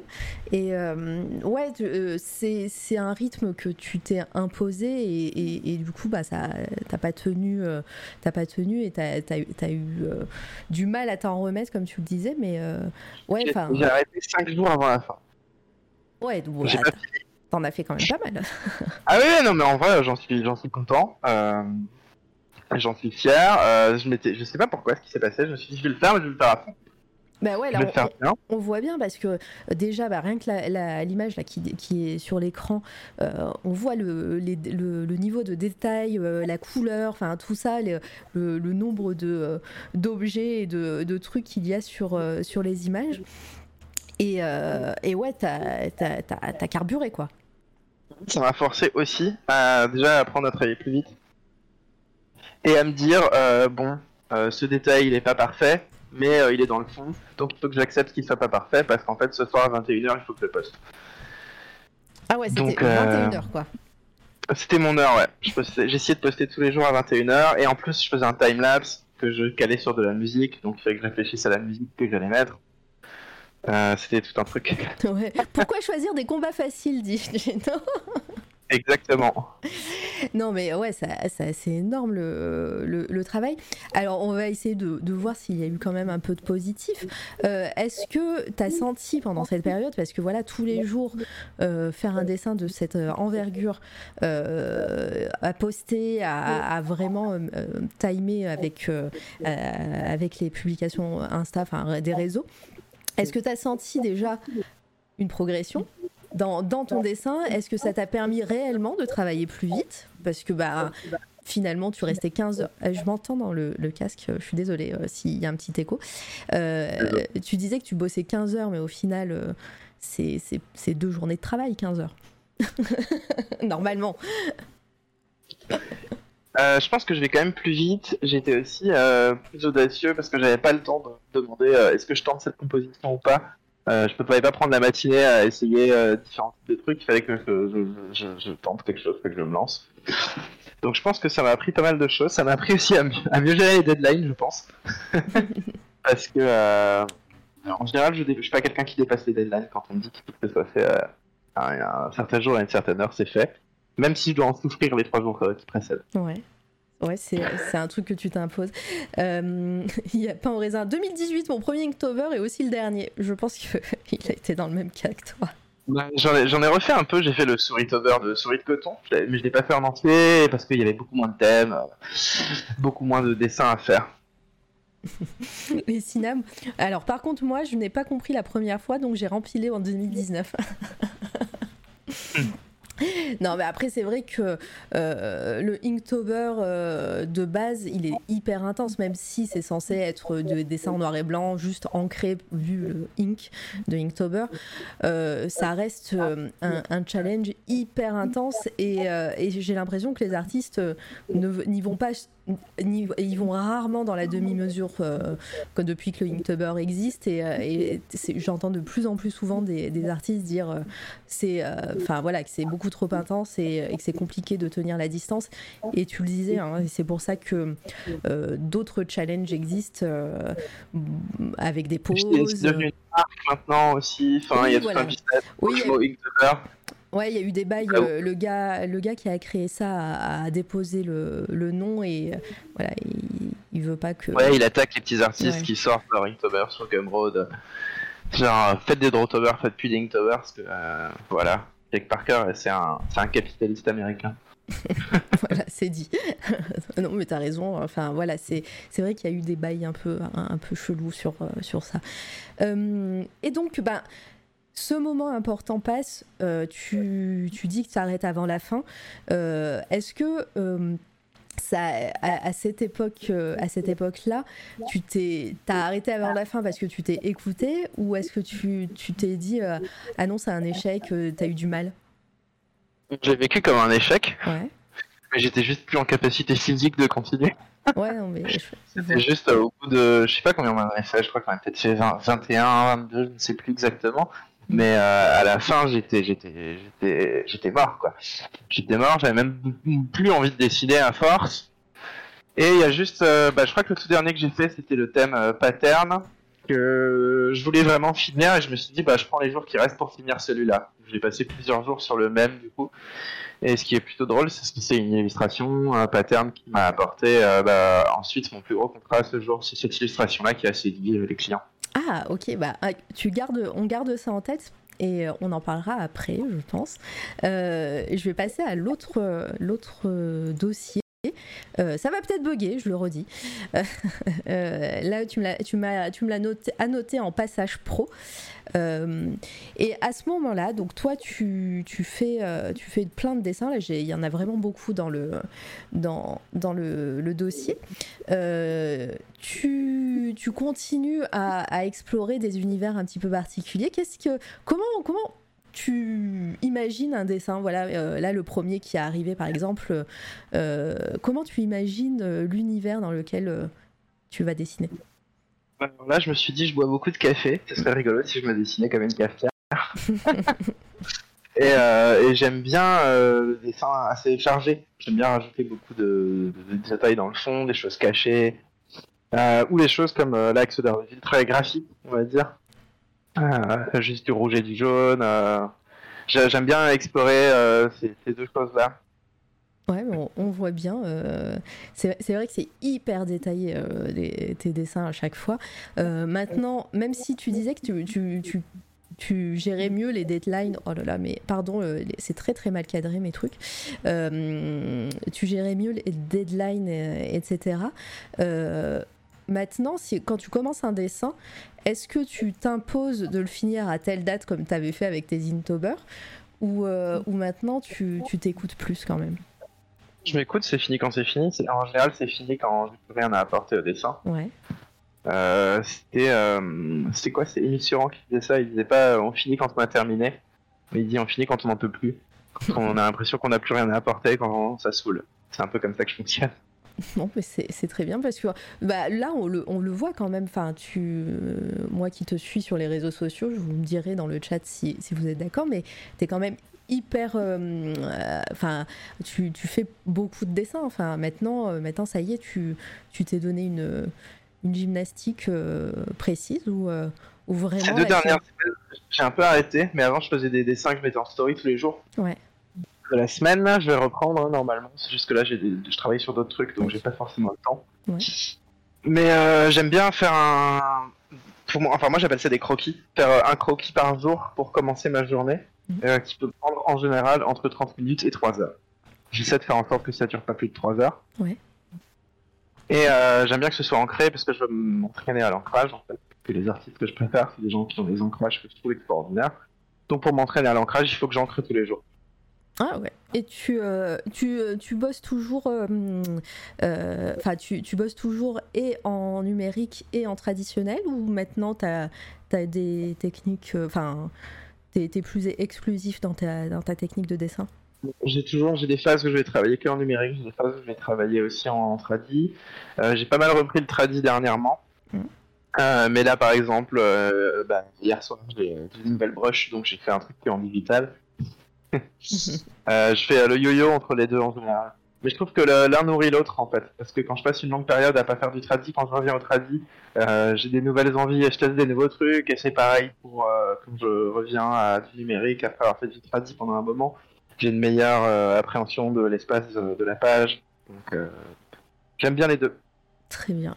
Euh, dans le chat, euh, est-ce qu'il y a des questions? Non, il n'y a pas de questions, mais bonjour sa cachette euh, qui, qui, vient d'arriver, qui a fait popper la petite commande. N'hésitez pas surtout à, à, à, follow déjà tout le monde dans le chat. Hein, suivez-vous les uns les autres et, et surtout bah, voilà, à follow Quentin sur tous ses réseaux et sur Twitch aussi parce que il, il, a eu streamé et peut-être que ça reviendra un jour. Je streamais probablement en 2023. Ah, voilà. On en parlera sûrement alors du coup dans les projets euh, à, venir. Euh, et donc euh, là, tu es, en, dans la période laquelle on parle, tu es pro. quels ont été tes, contrats, les choses qui ont été marquantes? Alors on, connaît les derniers, le, jeu de société Ephios que tu as, as illustré récemment, mais avant ça, euh, quels ont été tes, contrats, tes clients euh, euh, quels, sont les, travaux que, dont tu es le plus fier? Bah, Ça, pas grand chose en fait. J'ai fait bah, cette affiche pour BDBA qui est très cool. vu que je fais partie de l'organisation de BDBA, bah, je me suis pas payé. C'est quoi ça, des BDBA alors BDBA, c'est un, là c'est l'été donc on le fait pas, mais c'est un événement qu'on organise avec les copains fans de BD tous les derniers lundis du mois dans un bar à Strasbourg on a trois chroniqueurs qui chacun parle d'une BD qu'ils aiment beaucoup. Donc chacun présente sa BD. Ensuite, les chroniqueurs débattent de la BD entre eux. Et ensuite, il y a un échange avec le public euh, autour de cette BD. Trop bien autour ça. des BD qu'on chronique. Euh, c'est un podcast en vrai. Euh, ouais, on le faisait en format podcast. On avait une captation à l'époque. c'est plus le cas maintenant parce que la personne qui s'occupait de ça pas le temps et que nous on n'a pas envie d'apprendre. c'est une bonne raison. c'est une très bonne raison. mais, mais, voilà, donc si vous êtes dans le coin, euh, vous, euh, vous reprenez quand à la rentrée?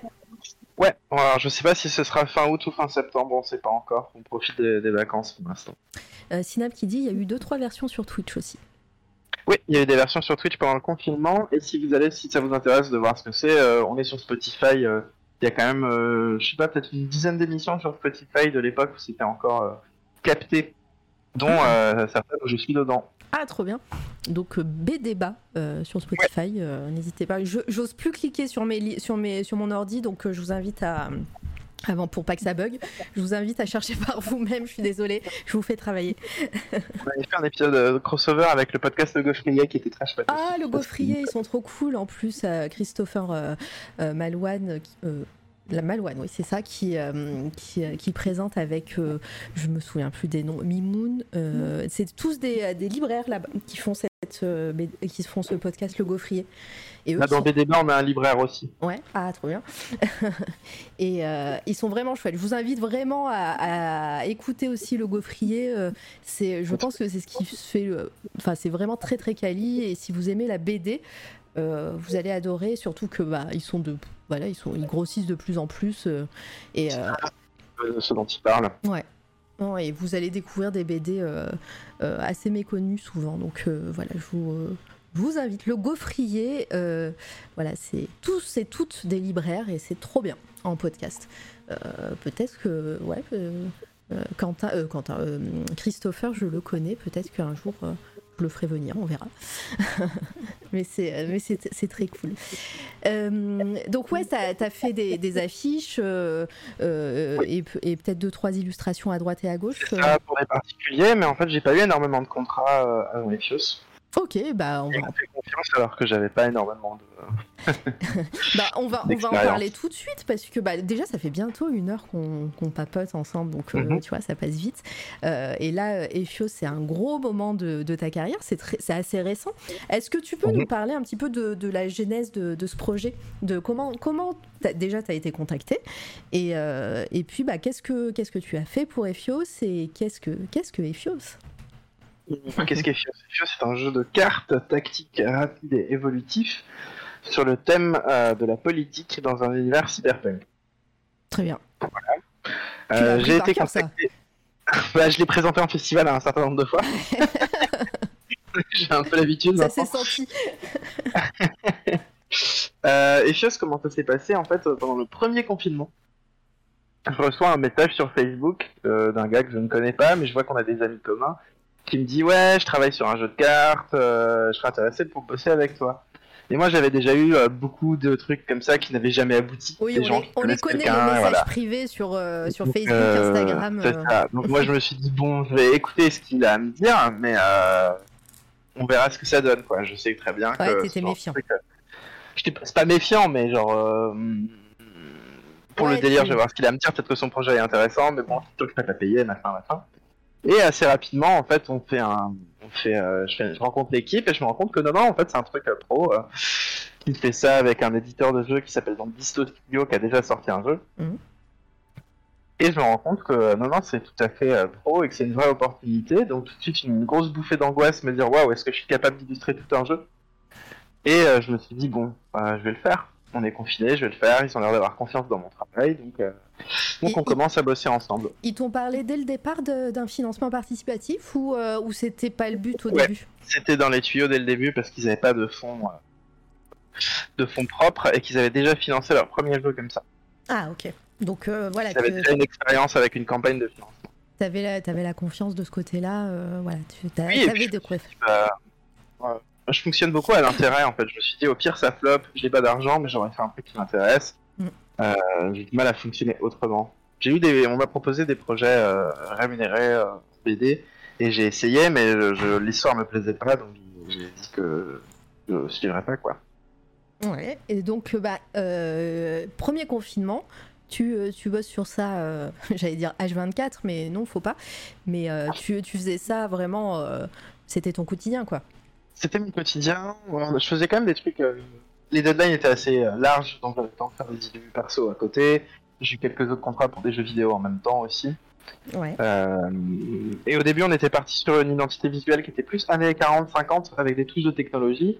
J'avais fait quelques croquis, on a changé, euh, on a décidé de changer, de partir plus sur un truc vraiment cyberpunk, s'inspirer beaucoup de la haute couture pour les tenues des personnages, ce genre de choses. Et euh, donc j'ai fait mes illustrations, et ça m'a pris du temps parce que au milieu du projet, j'ai décidé de tout refaire parce que j'étais pas content. Ah, au milieu, t'avais fait combien d'illustrations et J'avais fait la moitié, j'avais fait 18 sur les 36. Ouah. Et euh, je me suis dit, bah non, ça me va pas, je suis pas content. Euh, J'en ai parlé autour de moi, tout le monde m'a dit, mais fais pas ça. Euh, vraiment, les- personne ne m'a soutenu dans le fait de, de recommencer. Même Tout le monde m'a dit, c'est même- pas une bonne idée. Pardon, même les créateurs du jeu? Ah, même les créateurs du jeu, ils m'ont dit, mais c'est très bien, pourquoi tu veux refaire? Et du coup, j'ai passé. euh, T'inquiète, souris, c'est pas grave. Et j'ai passé. Euh... Un moment, j'ai dû passer euh, deux soirées à refaire un visuel d'un personnage que j'avais déjà fait. Je leur ai montré, je les ai mis à côté. J'ai dit, voilà, en fait, la différence, elle est là. Le deuxième est beaucoup, est beaucoup mieux, beaucoup plus abouti. Il se tient beaucoup mieux dans l'espace. Mhm. Euh, et juste, je le voulais, quoi. Je voulais pas sortir un truc. C'était mon premier projet, on va dire, qui sortait commercialement. Je voulais en être fier. Euh, donc, pour moi, euh, ce que j'avais fait, c'était pas du bon travail. Donc, je devais tout refaire. Et je leur ai dit, euh, je sais, bien que vous n'allez pas me payer plus, je sais bien que ça va me prendre plus de temps, mais je vous mettrai pas en retard, je, tiendrai quand même les deadlines et euh, je referai tout. Et ils ont finalement, ils ont dit ok, c'est bien passé. Bah ouais, c'est euh, intéressant comme, comme décision parce que bah ouais, t'as t'as pris sur toi et tu t'es dit non, en fait, je suis pas satisfait de, de ce que, que j'ai fait et je le refais. Et en plus, euh, en plus t'en as pas démordu parce qu'ils auraient pu dire non, non, tu, tu continues, tu fais, tu fais pas ça. Ils étaient, ils étaient pas chauds, hein. je me souviens de l'appel téléphonique, euh, c'était un peu long. Ouais, c'était un peu long. Ah ouais, t'as dû, euh, t'as Là, dû batailler. J'ai les convaincre, quoi, ils étaient. euh, Ah, j'ima- J'imagine trop avec tes petites notes thèse, antithèse, synthèse, le comment du pourquoi je dois refaire. Euh, je pense que si j'étais tombé sur une autre équipe, ça se serait pas fait comme ça. Euh, Oui. Je pense que là, ça s'est fait comme ça parce que c'est des gens qui sont devenus des amis, qu'on était en confiance, qu'ils avaient confiance en moi et que j'avais confiance en eux. Je pense que dans n'importe quel autre projet rémunéré, ça se serait pas passé de la même manière. Ouais, ouais, je, je vois bien. Euh, alors, dans le chat, je me rappelle, c'était une décision épique. Est-ce que tu as streamé ça? J'ai streamé du Ephios, mais je me souviens plus que si j'ai streamé euh, la première version ou la deuxième. Je crois que c'est euh, la colorisation de la première que j'ai streamé. D'accord, parce que bah, si, après, Sina, peut-être que vous vous connaissez en vrai, euh, c'est peut-être pour ça qu'il euh, qu'il sa- qu'il savait les, les dessous. mais, euh, mais voilà. Euh, en vrai, gros soutien et respect, je suis team, faut s'écouter. Si on sent le besoin de refaire, c'est qu'on doit le refaire. Je vois bien. Euh, Chevalier d'Ardin, coucou, je ne t'ai pas dit bonjour de vive voix. C'est une conversation intéressante car je vais peut-être prendre des artistes pour un projet, donc je, donc je suis là pour écouter ce qu'il ne faut pas faire. Oui, voilà. Surtout que moi, je préfère laisser les gens faire dans, dans leur cadre plutôt que que, que l'imposer à eux. Non, mais, mais c'est clair, là, là tu, tu nous as dit qu'il y a eu quand même beaucoup d'écoute de la part des, des, des personnes du, du jeu. Euh, Ouais, j'ai pu m'impliquer sur le projet, même au niveau du gameplay. Euh, je peux donner mon avis sur les mécaniques de gameplay, autant que eux pouvaient donner leur avis sur les illustrations. J'ai aussi beaucoup pu m'impliquer dans le lore de l'univers. Avec l'auteur du jeu, en fait, on a fait euh, une réunion où il est venu avec son petit carnet où il pensait tel personnage c'était ça, et j'avais totalement l'espace pour faire des suggestions. Et on a fait des modifications ensemble. Euh, J'ai participé à l'écriture de la nouvelle, euh, qui était pour les gens qui ont baqué le projet. euh. Donc euh, j'ai pu m'impliquer au-delà de l'illustration, et c'était aussi important pour moi de pouvoir le faire. Bah ça, le personnage-là, c'est la première version. Ah, ok. Ah, ouais, intéressant. Oui, c'est vrai qu'on on voit qu'il y a eu un changement, effectivement. euh, et effectivement, il était très bien, ce personnage aussi. Mais, euh, mais ouais, je, je- comprends le, le- la virevolte, disons. Et euh, non, c'est intéressant. euh, et puis, c'est intéressant de les voir, là, les, les, les, euh, les images euh, de- du début. Et coucou, Opus, euh, j'espère que tu vas bien. Euh, euh, donc ouais, ce projet, ce projet arrive en, en financement participatif. Euh, Est-ce que ça a été un moment, une période un peu stressante où, où là, toi, tu avais fini tes dessins, tu avais donné tout ce que tu avais pu de- donner et apporter, et du coup, c'était la partie la plus facile pour toi? J'avais pas tout fini. Euh, J'avais fini, on va dire, euh, le mode classique du jeu, mais il restait le mode campagne à faire. Ouais. Parce que c'était un. Je crois que c'était dans les stretch goals. C'est le premier. Euh, c'était assez stressant parce que bah, je croyais dans le projet et j'avais envie que ça marche, mais au final, euh, ça a très bien marché. Mais ouais, Donc, euh, grave. donc, encore on était, encore euh, un gros heureux. On a pu faire tout ce qu'on voulait. Euh, c'était très très chouette. C'était grisant. Mais c'était aussi tellement de choses dont il fallait s'occuper. Euh, je- le nombre de réunions qu'on a eu, euh, le nombre, euh, même quand il fallait envoyer les colis, on a tout fait nous-mêmes. Donc euh, on a passé euh, trois jours dans un petit appart euh, à faire des boîtes. Il s'est passé combien, combien de temps pardon, entre le moment où toi, t'es rentré dans le projet et le moment où la boîte est sortie? Presque deux ans. Ah oui, d'accord, ça a duré euh, vraiment du confinement jusqu'à là, quoi. J'ai commencé en mars 2020 et le jeu est sorti en février 2022. Ah ok, d'accord. Et euh, alors attendez, je suis en train de faire deux trucs en même temps. Je voulais aller sur la page Ulule pour vous montrer euh, évidemment euh, la réussite du projet. Euh, alors attendez, si ça bug, je suis désolée. Merci Opus, c'est cool si le jeu te plaît. Ah trop bien. Euh, je pense que ça a plu à plein de gens. Euh, hop, je vous mets ça. Euh, capture d'écran. Donc on voit hein, que ça a très très bien marché. Là, vous allez le voir. On va descendre. Dans les contreparties, est-ce que tu as participé à quelques contreparties en plus, vu le succès? Presque toutes parce que euh, il y avait une risographie que j'ai euh, que j'ai faite pour le projet. Ouais. C'est la première fois que je travaillais en riso, du coup c'était assez, assez intéressant aussi d'aller à l'atelier, euh, voir avec euh, la personne qui s'en occupait euh, comment on bossait pour faire ça.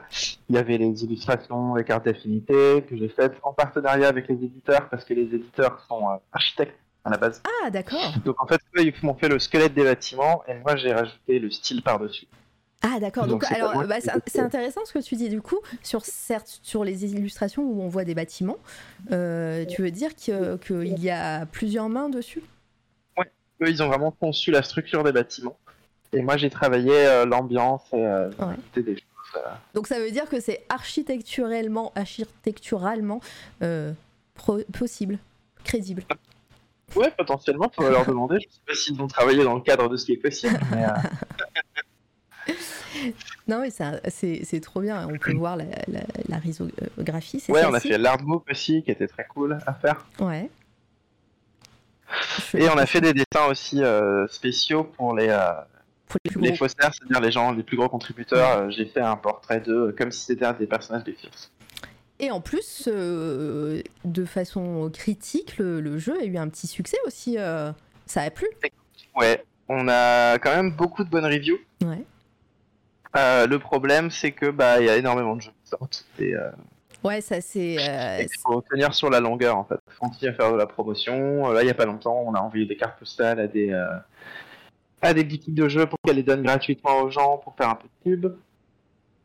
Euh, c'est compliqué de faire vivre un produit euh, commercialement en fait aujourd'hui, que ce soit en BD ou que ce soit en jeu, parce qu'il y a juste tellement de sorties que assez vite euh, t'es oublié. Mais on va essayer, euh, je crois qu'on va, on va essayer d'avoir l'As d'or peut-être. Ça serait bien.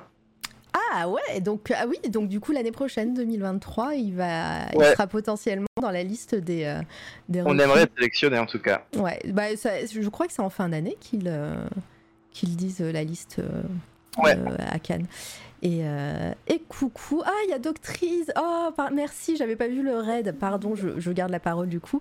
Merci pour, euh, pour le raid, Doctrice. Si vous ne connaissez pas sa chaîne, je vous invite grandement à aller voir. Elle parle de SF, de science-fiction. C'est trop bien à chaque fois. Moi, je, suis en lurk hein, souvent chez toi, mais j'écoute avec attention. Tu as des invités. C'est super chouette. Elle fait des Lego aussi, hein, euh, une petite- un petit Lego fusée là qui, euh, est en cours. Et euh, voilà, merci beaucoup pour ton, pour ton raid, ça me fait trop plaisir. Catastrophe, bienvenue à toi. Xian Moriarty, FL Reptile, Ondignou, bonjour tout le monde. Le technicien de Doctrice, parfait. Donc ouais, bienvenue et, vraiment si vous voulez avoir beaucoup de podcasts, en tout cas de- de- d'émissions euh, euh, qualitatives sur, euh, sur la SF, allez voir ce qu'elle fait parce que c'est trop bien. Et d'ailleurs, c'est tous les mercredis, on est en plein milieu, en même temps que, que ton... euh, que, ton, euh, que ton émission, c'est les mercredis, je crois, de 18h à 20h, il me semble. Si j'ai bien fait euh, mon travail de, de veille. Gilberte Grabuge, merci pour ton follow et merci tout le monde pour les follows. Bienvenue à vous. Ici sur C'est toi la radio, on fait des. Et aussi le vendredi. Bon, bah, j'avais un, un truc en moins. Mais t'es tellement au taquet. Ouais, je suis dans l'ombre et je suis partout, sache-le. Euh, donc ici, on fait des interviews d'artistes et aujourd'hui, je reçois Quentin Hell qui, euh, qui est illustrateur, qui a fait ce jeu de société, euh, qui a illustré le jeu de société Ephios. Là, on parle de son, de son parcours et ça parle de SF, ça part direct en follow. Et ouais, merci Théa, tu vas trop kiffer, tu verras. Et là, on parle de Ephios et demain, je recevrai euh, Romain Oulès à la même heure, à 19h. Euh, il fait du maquillage FX et euh, c'est vraiment très très cool. Voilà, donc bienvenue à vous, installez-vous et on repart sur la, sur la discussion. Et merci pour tous vos follow évidemment. Et, et encore merci pour ton raid, Doctrice. Oh là là, c'est trop de gens, trop de monde. Merci beaucoup. Euh, du coup, on revient sur, euh, sur Ephios. Euh, désolée, je, je t'ai euh, j'ai encore accaparé la parole. Il y a un écho, oui, c'est le, c'est le casque de, euh, de Quentin qui, qui fait un écho de temps en temps. Ça va, ça va s'arranger normalement. À un moment. Et puis, je vais arrêter de parler. Je vais arrêter, je vais parler, je vais arrêter de parler un moment.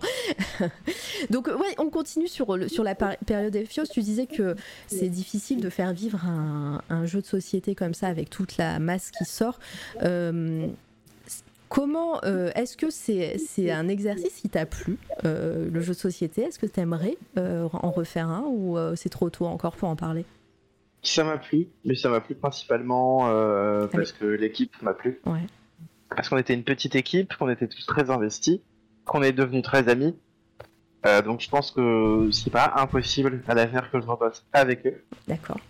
Euh, sur d'autres projets, euh, je pense que je me comporterai pas de la même manière, je m'investirai pas autant euh, en fonction de ce sur quoi je tombe. Quoi. Là, avec eux, ça a été un peu une rencontre créative. J'aimais beaucoup ce qu'ils proposaient, ils aimaient beaucoup mon travail. Et on avait genre cette espèce de bouillonnement d'idées en fait qui faisait que on, on se répondait tous les uns aux autres et euh, ça créait une, une émulation euh, hyper saine et hyper euh, agréable. Donc euh, voilà, je pense que bah, j'ai eu des propositions. Là, je devais bosser sur un autre euh, jeu de société en juin, mais ça s'est pas fait finalement. Et euh, c'est pas impossible. Euh, j'ai des projets dans Ah, ce domaine-là normalement, qui, qui devraient peut-être arriver euh, Ah là là, on, 2020. je on pense, va- on verra. on va en parler euh, dans la- le moment trop. projet peut-être. euh, si- Ah, si- Ah, tu peux pas en dire plus. Ah bon bah c'est pas grave. C'est pas grave. Est-ce que tu referais un projet financement participatif avec le recul? Si oui ou non, pourquoi? Et donc euh, bah, sur d'autres projets que de- du jeu de société? Bah alors oui, totalement, parce que je pense que c'est une super manière de, euh, de financer quelque chose. Euh, après, ça demande d'être très préparé en amont. Ça demande, c'est hyper fatigant une campagne, euh, une campagne de financement. Tous les jours, on regardait. Tous les jours, fallait qu'on mette en place de la communication pour euh, pour ramener vers la page Ulule. Donc ça, c'est quand même énormément de travail. Je pense que ça vaut le coup. Euh, je pense que tout dépend du projet. Je pense qu'il faut déjà aussi avoir une plutôt bonne base de, de gens qui te connaissent, parce que bah, si personne te connaît, ça va être compliqué de faire vivre ton projet. Ou alors il faut avoir un but, on va dire en termes de d'argent qui est réaliste vis-à-vis du projet. Euh, voilà, donc non, je pense que c'est une bonne manière de financer quelque chose, mais il faut, il faut y être très préparé quand même. Ouais, je, suis d'accord. Euh, quels sont justement les trucs sur lesquels tu t'es sentirais plus préparé à l'avenir par rapport euh, à avant? Pour un financement participatif, Peut-être pour Ah. tout. euh, moi, je, je, bah, je, je dis en plus pour tout. voilà. Bah, tout l'aspect. euh, Après, moi, euh, je fais de vraiment que des illustrations. Mais L'aspect communication aussi, euh, avoir un planning de communication, réfléchir à des gens à contacter pour euh, chroniquer ton boulot, tout ça, c'est un truc que j'ai découvert. Mm. Et euh, dont je me doutais pas forcément euh, que c'était aussi important, en fait. Donc je pense que, mm, voilà, maintenant je saurais aussi à qui demander de l'aide euh, si je devais monter euh, tel type de projet. Une fiancée de Frankenstein. Pardon, je bloque sur le. voilà. je l'avais pas vue. Celle-ci, je la partage ce soir, hein, je vous l'annonce. Euh, voilà, elle date de 2018, mais elle est trop cool. Euh, Bah, ça, c'est une, une illustration complète que je voulais faire et que j'ai toujours pas terminée. Donc peut-être que je la terminerai, mais ça commence, à- ça va faire 4 ans maintenant, donc il y a peu de chance. alors, si un jour tu la termines, sache que moi je l'achète. Voilà. ça marche. si ça peut te motiver à un moment. je, je, je dépense mon argent comme ça. C'est une reprise un peu du tableau euh, American Gothic, mais avec. euh, Oui, c'est vrai, c'est vrai en plus maintenant que tu le dis, on le, on le voit bien. Euh, moi, j'ai- une question par rapport euh, à- au métier d'auteur que tu pourrais avoir, vu que tu as encore une BD en tête, et, etc. Comment tu, tu travailles ton écriture? Est-ce que tu, tu écris comme, comme tu ferais une BD, c'est-à-dire euh, euh, avec peut-être un storyboard, euh, avec juste quelques notes par-ci par-là, enfin, je sais pas du tout, hein, je, je dis peut-être des bêtises et tout, ou est-ce que tu écris comme si tu écrivais une nouvelle par exemple, et, euh, et là, après ça, tu, tu développes en, en dessin? C'est un peu le chaos à ce niveau-là. On va dire que pour le gros projet que j'ai en tête, j'ai un Discord juste pour moi où euh, j'ai des idées rangées euh, pour développer le lore et faire du, du world building. Quand j'écris une histoire, euh, quand je me lance vraiment dans l'écriture du scénario, j'écris plus, ni- pas la manière d'une nouvelle et pas un storyboard, j'écris comme un scénario de, de cinéma. Ah ok, où j'écris donc les actions et les dialogues, les dialogues en dernier. Et après, je passe assez rapidement ouais, à un storyboard. Mais j'aime bien avoir un format screen- screenplay en fait, je trouve euh, fonctionne bien. c'est vrai qu'on a, tu nous as beaucoup parlé de séries euh, et, euh, et comics, mais euh, euh, en matière de cinéma, est-ce que tu es inspiré euh, à droite, à gauche par des, par des choses? Oh bah oui, j'adore le cinéma déjà d'horreur, enfin, j'adore ça. J'ai euh, une carte UGC illimitée, donc je vais souvent au cinéma, c'est mon seul luxe. Ça Mais, va, ça, euh, a non, non, ça j'aime- quelques euros, à 20, 20, 29 ou 30 euros par mois, c'est ça? Ouais, bah ouais, mais pour- mon budget, c'est un luxe. Je comprends. Mais, mais, euh, ouais, c'est euh, le cinéma, j'aime beaucoup ça. En fait, j'aime bien la narration en général, quoi. Euh, spécifiquement quand il y a un support visuel en plus, donc cinéma, série, BD, c'est ce que je préfère. Mais j'aime beaucoup le cinéma, je trouve ça riche en fait. Je trouve qu'en plus on vit à une époque où le cinéma indépendant a possibilités. Euh, bah, on le voit ces dernières années avec l'essor de A24 Mm. comme boîte de production. Il, il propose quand même des choses qui sont, même si c'est pas toujours hyper réussi, qui sont originaux, qui sont intéressants. Je suis allé voir Men dernièrement, c'était très bien. C'est ce que j'allais te demander, quels sont les derniers films ou euh, les films qui t'ont euh, le plus marqué? Pas forcément Bah- euh, actu, hein, mais là tu viens de parler de Men, mais... euh, Bah, j'étais voir Men, c'était très bien. Euh, J'ai découvert ces dernières années euh, le travail de Robert Eggers, donc euh, The Witch, The Lighthouse et The Northman. The Witch et The Lighthouse, je trouve ça très très bien. The Witch un peu moins bien, The Lighthouse c'est génial. Euh, The Northman, moi j'ai pas trop aimé. Enfin, c'était joli, mais euh, ça m'a un peu laissé froid. Sinon, euh, Harry Aster avec Hereditary et euh, Midsommar, mais je pense que je, je dis rien de très très intéressant. Enfin, c'est Non, des c'est un- qui ont émergé ces dernières années et qui, Ça fait partie de toi aussi, hein, je- c'est intéressant, c'est tout, tout est intéressant à écouter. J'ai très hâte de voir le nouveau film des Daniels euh, qui avait fait euh, Swiss Army Man euh, il y a quelques années avec Paul Dano qui trimballe son meilleur ami qui est le cadavre de Daniel Radcliffe dans les bois. Ah Et là ils, ils ont sorti un film qui est sorti aux États-Unis mais qui est pas sorti en France encore et qui a l'air tellement cool. Et vraiment ça a l'air d'être tout ce que j'aime parce que ça a l'air à la fois très humain sur la famille et en même temps hyper loufoque avec des passages dans différentes différentes euh, comment on appelle ça des univers parallèles, des choses comme ça. Ah, tu l'as souris Bah, Ah bah, je- voilà, souris, voilà. souris peut, te, peut, peut être ton- ta boucanière. Et Elle peut te fournir apparemment. Ne faites pas ça chez vous, hein, de manière légale bien sûr, mais oui, oui. Évidemment. évidemment que- Non, mais faudrait que je le chope. Après, s'il sort au cinéma, j'aimerais bien le voir quand même sur le grand écran. J'aime j'aime bien l'expérience du cinéma, en fait. Être dans une salle, euh, le son est fort, l'écran est très grand. J'ai vu Morbius aussi, c'était très nul. J'avais, je, oui, tu l'as tenté, mais après voilà, bah, UGC illimité, hein, on tente. C'est ça. C'est ça, mais là, il y a plein de choses qui sortent que j'ai envie de voir. Mais... Morbius pour la petite pour la petite blague, ça m'avait trop fait rire. Il a été pendant je sais pas combien de, de jours et de semaines euh, sur Twitch euh, en intégralité euh, sur des chaînes Twitch. euh, voilà pour pour la blague, un streamer euh, l'a diffusé de, de A à Z sur Twitch. euh, et euh, Twitch a laissé faire euh, pendant. Je sais pas s'il y est toujours, mais ça, c'était, c'était la blague sur Twitter et sur Twitch euh, pendant quelques semaines. Morbius qui a. C'est assez fantastique, c'est un des pires films que j'ai vu ces dernières années, c'est vraiment très mauvais. Ouais, bah je, il a, je, vu la, la hype nanardesque qu'il a, je pense qu'on va en entendre parler pendant des années de ce film. Je sais pas pourquoi. Alors, non, mais c'est rigolo. Euh, euh, je voulais aussi parler de, de ta palette de couleurs. T'en as un petit peu parlé. Euh, quand, on quand on regarde tes dessins, on retrouve beaucoup les mêmes couleurs, ce rose, ce vert, etc. Est-ce que c'est quelque chose que, bah, qui va rester parce que bah, tu es, fan euh, de cette palette et, et déjà comment tu l'as choisie? Première question. Et, euh, et puis, est-ce que euh, tu, tu tenterais euh, de nouvelles choses pour tes projets futurs en termes de palette de couleurs? Ça, tout à fait, je suis pas du tout fermé. Comment dire, en termes de ce que j'aime bien, j'aime beaucoup les choses parfois très désaturées, très monotones. Même si c'est pas ce que j'ai l'habitude de faire. Comment je travaille pour les couleurs, c'est vraiment pendant au feeling. Je vois des choses que j'aime bien, j'essaie d'étudier comment sont faites les couleurs et de reproduire. Et euh, voilà, j'ai pas une grande théorisation de ça, c'est euh, au feeling quoi. Est-ce que je trouve que ça marche ou est-ce que je trouve que ça marche pas? Euh, Morbius est sorti en face de Top Gun, c'était pas le top choice. Je pense que ça, aurait serait sorti en face de n'importe quel film, c'était, la claque quand même. hein. Ah oui, c'est ressorti en face de Top Gun. En fait, c'est déjà sorti il y a plusieurs mois. Ah oui, d'accord. Et euh, vu qu'il y avait tout le monde en parlait sur Twitter, la, la boîte de production a dit ah mais on le ressort puisque vous parlez tous de Morbius. Et sauf que personne n'est allé le voir de nouveau. En fait, ils se sont fait troller par Twitter, euh, la Fox. Ah là là. Euh, cette planche est incroyable, là, cette planche euh, horrifique avec. euh, c'était une de mes premières commandes. Ah, c'est une commande, c'est, euh, une commission elle, est, elle est incroyable. Du coup, c'est du tradi. Euh, c'est de l'ancrage au tradi et de la couleur numérique. Je fais jamais... enfin, c'est très rare que je fasse de la couleur.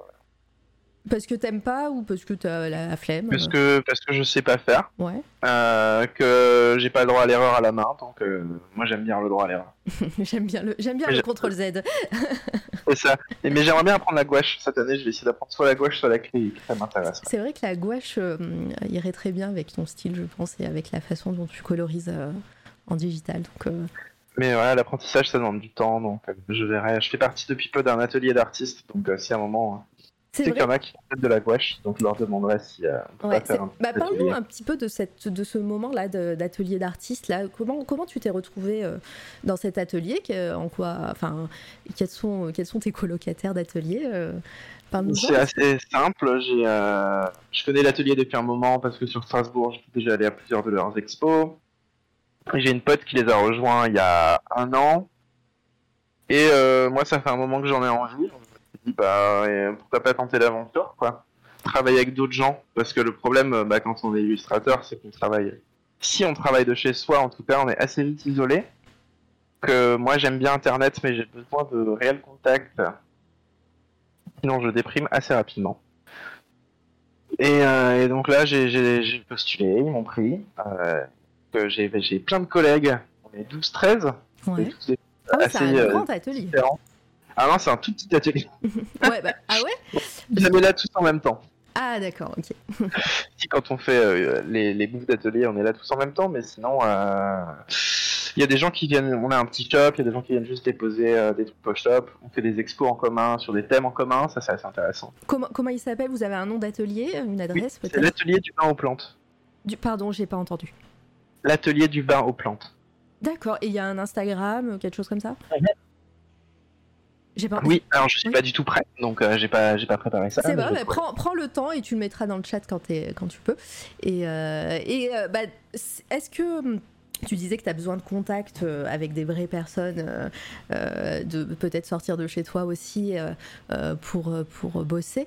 Est-ce que vous avez peut-être des projets en commun? Est-ce que vous vous aidez mutuellement? Est-ce que co- comment se, se passe l'ambiance dans un atelier? Parce que on a eu quelques merci pour le pour le lien. On a eu quelques personnes qui, qui faisaient partie d'ateliers, mais mais voilà, c'est intéressant de savoir aussi comment comment ça se passe chez les uns et chez les autres. Bah après, chaque atelier est différent, Ouais. je pense.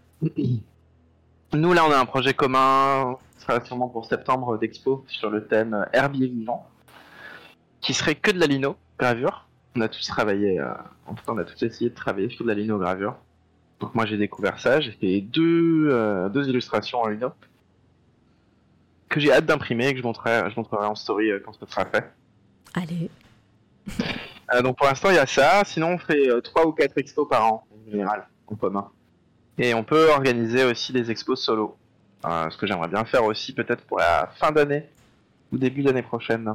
ah et tu présenterais quoi euh, tes dessins que tu as déjà fait peut-être? Ou un Non, je présenterai une série d'illustrations sur laquelle j'ai commencé à travailler mais que je ne montre pas parce que je veux la sortir quand elle sera terminée. Ah.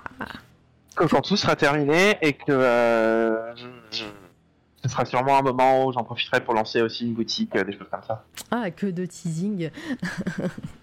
Euh, quels sont, alors euh, tu nous en as parlé un petit peu au fil de, de l'interview, hein, mais quels sont les projets concrets, les, les dernières choses que tu vas faire là, à H moins, bientôt Bah alors là, j'ai travaillé sur un truc, c'est un draw designer style d'un copain que je vais sûrement finir cette nuit. Ah, c'est la Sinon, fameuse euh, illustration là que tu m'as envoyée Que je t'ai envoyé, ouais. Ah, Je vais la montrer comme ça, euh, c'est la petite exclue de ce soir. c'est Tu m'as- ça. Tu m'as autorisé. Alors par contre, je l'ai mis où? Ah, voilà. Euh, hop. Alors, euh, bah, ton, ton, ton copain, c'est qui? Dis-nous. euh, Alors Jean. c'est William Christoffel. Il est, euh, il est, euh, il fait du design graphique principalement et un peu d'illustration. Et c'est un de mes comparses de l'organisation de BDBA. Ah, ok. C'est un être humain de grande qualité. Euh, si t'es pas, peut-être que t'es pas prêt non plus, euh, mais est-ce que tu pourrais nous montrer déjà l'illustration de base euh, qu'il a fait Ouais. Euh, Alors. sur Insta, peut-être sur Insta. C'est ultra stylé, ouais, c'est trop bien. Il y a un- encore un, un univers assez intrigant là. hein. Bah alors ça, ça ressemble un peu à la série d'illustrations que je suis en train de faire en termes de thème, en termes de traitement. Et là, je suis assez content parce que j'ai trouvé vraiment des brushes. euh, Là, mon ancrage en fait est totalement numérique et j'arrive à avoir un rendu qui est quand même globalement assez proche de ce que je pourrais faire à la main. C'est vrai, on, dirait euh, du crayon. euh. Ah oui, d'accord, ah oui, bah, la- l'illustration de base est, euh, assez intéressante. Alors attendez, vous, vous cliquez sur le lien parce que moi ça va bugger, c'est sûr. Euh, cliquez sur le lien, vous allez voir. Et euh, ah ouais, euh, j'aime beaucoup son. Attends, je vais aller follow déjà ce qu'il fait. Et euh, J'aime beaucoup, beaucoup son style et euh, effectivement, toi, tu as, intégré euh, d'autres éléments dans, dans ton illustration. C'est euh, intéressant. Ah bah, en général, quand je fais un draw dessin en style, j'en fais, euh, fais une full illustration. Non, mais on, on retrouve bien le, le truc. trop, trop bien. Franchement, euh, bravo à toi. GG. Merci beaucoup. Et, euh, et donc, ouais, t'es sur ça en ce moment. Tu vas finir ça ce soir? Je pense ce soir ou demain matin. ouais. Ouais. Ah, j'adore ce qu'il fait. euh, William Christoffel. Ouais. Bon, bah voilà, j'ai encore un autre artiste dans ma liste à contacter, je sens. Euh, très cool. Mais oui, c'est trop cool. Dans le chat, euh, ça s'enjaille. C'est- sympa. Euh, D'autres projets euh, dans un court terme ou, ou Il y a cette série d'illustrations sur laquelle je travaille. J'ai presque trois copies croquis finis, prêts à être ancrés. Ouais, Et j'en voudrais dans l'idéal une vingtaine. Donc ça prend quand même du temps. c'est clair. Euh, un projet BD que j'ai commencé à écrire, que je voudrais présenter à des éditeurs. Tu voudrais, euh, tu voudrais donc présenter ta- ton projet BD à, à- euh, dans le circuit euh, traditionnel, disons, passer par un Ça, éditeur ce serait pour, euh, ça serait un one shot. Ça D'accord. serait un one shot. Et en fait, je suis encore en hésitation. En fait, mon rêve, mon rêve ultime, ça serait de faire un peu euh, un fanzine en ligne et en papier, un peu comme euh, 8 Ball, qui était donc la série de Daniel Klaus Oui.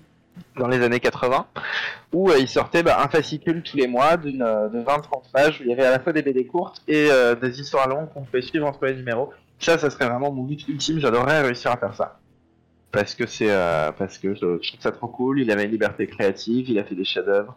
Ses cours sont géniaux, ses euh, ses, ses longs sont très bien aussi, et il a un travail notamment, euh, c'est genre un truc de nerd de la BD, mais du lettrage qui est exceptionnel.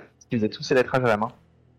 Ah oui, c'est vrai. Les, euh, les lettreurs euh, euh, en tradi, c'est c'est assez impressionnant à, à regarder. euh. Mm. C'est euh, c'est fou. Moi, je, je- Donc voilà, j'hésite entre ça et un projet de one shot que j'ai commencé à écrire, que j'ai déjà bien en tête euh, pour des euh, pour des maisons d'édition. Mais là, euh, il y a les plus les commandes. Enfin, j'ai Ouais. quand même des Et ces projets, j'ai plein d'envie. ces projets-là, sans, sans trop en dire, parce que j'ai compris que tu voulais pas trop en dire, mais euh, Ah. ça, ça restera dans un univers euh, un peu, un peu SF, comme, tu, comme tu nous présentes dans tes illustrations. Alors, pas- SF, pas du tout. Pour la série d'illustrations que je suis en train de travailler, je peux vous dire de qui c'est inspiré. Euh, c'est inspiré de Stephen Ross, qui était quelqu'un qui dessinait dans Metal Hurlant dans les années 70. Ouais. Euh, c'est très inspiré de ses compositions. Euh, donc plutôt quelque chose d'assez onirique, des représentations physiques des tourments en fait. D'accord, ok. Euh, ce genre de choses. Non, mais c'est trop, trop la hype. Euh, je Mais avec mon style et avec mon univers et un truc très chargé, beaucoup de détails, des créatures, tout. Bah, c'est vraiment trop la hype et, euh, et puis bah, on, va, on va surveiller ça avec attention et évidemment euh, si, euh, si on en parlera sur cette toile à radio avec grand plaisir et si tu as besoin de qu'on en parle on, on le fera sans problème Enfin, je Et je vois que Théa demande d'où vient mon pseudo, H la mouche. Oui. Ça vient du poème de William Blake La Mouche, qui est très bien en français, qui est encore mieux en anglais, vieil anglais, mais c'est un très joli poème. Voilà. Très bien. Euh, est-ce que vous avez d'autres questions dans le chat ou euh, est-ce que toi, euh, Quentin, est-ce que tu voulais rajouter quelque chose? Si, moi j'ai une question, pardon, j'ai pas fini parce quand ça, vient, quand je vous dis que je prépare pas et que ça, me vient en tête euh, au fur et à mesure, c'est euh, voilà l'illustration parfaite. Euh, on voit là depuis tout à l'heure, moi j'ai illustré l'overlay Twitch par une animation que, tu as faite. Est-ce que c'est aussi quelque chose que tu aimerais faire de l'animation Peut-être un projet de série, j'en sais rien. Énormément, mais c'est chronophage à un point inimaginable de bosser tout seul sur de l'animation. Donc euh, peut-être, pourquoi pas un court métrage euh, à un moment. Là, la petite animation que j'avais faite pour ma chaîne Twitch, euh, j'ai trouvé ça vraiment hyper cool à faire, très agréable. Le mouvement, la couleur, enfin, j'aime beaucoup l'animation, mais après, voilà, ça demande quand même énormément de travail, Ouais. quoi. Pour un truc comme ça qui loupe, je crois que c'était une semaine. donc, Ouais, c'est un, métier à part. donc voilà. Très bien. C'est dans les, dans les envies, mais après, à voir si je trouve un moment le temps de l'y consacrer. Beaucoup d'envie et peu de temps. C'est ça. Euh, tu m'as fait aussi un. un- on, on peut euh, dévier un peu aussi sur la partie euh, euh, coup de cœur pour les personnes qui ne connaissent pas cette toile à radio. En fin d'interview, souvent, je, je demande aux invités de, de parler de leur coup de cœur du moment, artistique ou autre. Enfin, voilà, c'est- libre. Et Quentin m'a gentiment fait un dossier avec ses inspirations. Et je pense que ça peut être. euh, on peut dévier, on parlera euh, dans la discussion, mais euh, sur ce, ce petit diaporama, et, et tu peux nous en parler au fur et à mesure de, de toutes les, tous les trucs que tu m'as que tu m'as envoyés, sachant qu'il y en a beaucoup. Allons-y. Ouais, il y en a beaucoup. J'ai j'ai mis deux, trois images par article et il y a pas mal d'articles. Ouais, donc euh, alors je sais pas dans quel ordre ça va arriver. Je vais, moi, je, je vais les passer manuellement les, euh, les images. Alors je vous demande juste un instant le temps de trouver mon petit dossier. Euh, inspi, la voilà. Eh ben on commence avec One Piece. T'es un- lecteur, tu nous as parlé de BD, tu nous as parlé de Full Metal Alchemist euh, en tout début de live. Euh, Un autre manga que voilà.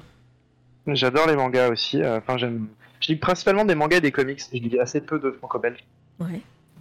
Euh, même si quand on me recommande un truc, je le lis et en général j'aime bien, mais euh, on va dire que ça m'attire moins. Oui, Euh, bah, parce que, euh, pareil, dans le manga, il y a aussi une utilisation des noirs qui est souvent très prononcée, et je crois que c'est ce qui m'attire le plus en fait euh, dans la, dans la bande dessinée, en cas graphiquement. Bah, One Piece, parce que euh, moi je me souviens que j'aimais One Piece euh, avant que tout le monde aime One Piece. je suis sûr qu'au collège, en fait, déjà je lisais One Piece, et tous mes potes ils disaient que c'était trop moche, que vraiment, eux ils lisaient Bleach, et ils disaient Bleach, les persos ils sont trop classe, One Piece il ressemble à rien. Et moi je trouve qu'il y a un car design dans One Piece qui est exceptionnel. Euh, je trouve que vraiment sa façon de designer les personnages est incroyable. puis, Alors j'ai un peu lâché euh, l'affaire parce qu'il y en a beaucoup trop et que j'arrive pas à suivre. Puis je sais pas si ça fait. Alors moi je, je connais pas du tout, hein, mais euh, je sais pas si ça fait partie de. Je sais qu'il y a 12 000 euh, volumes, ça je le sais.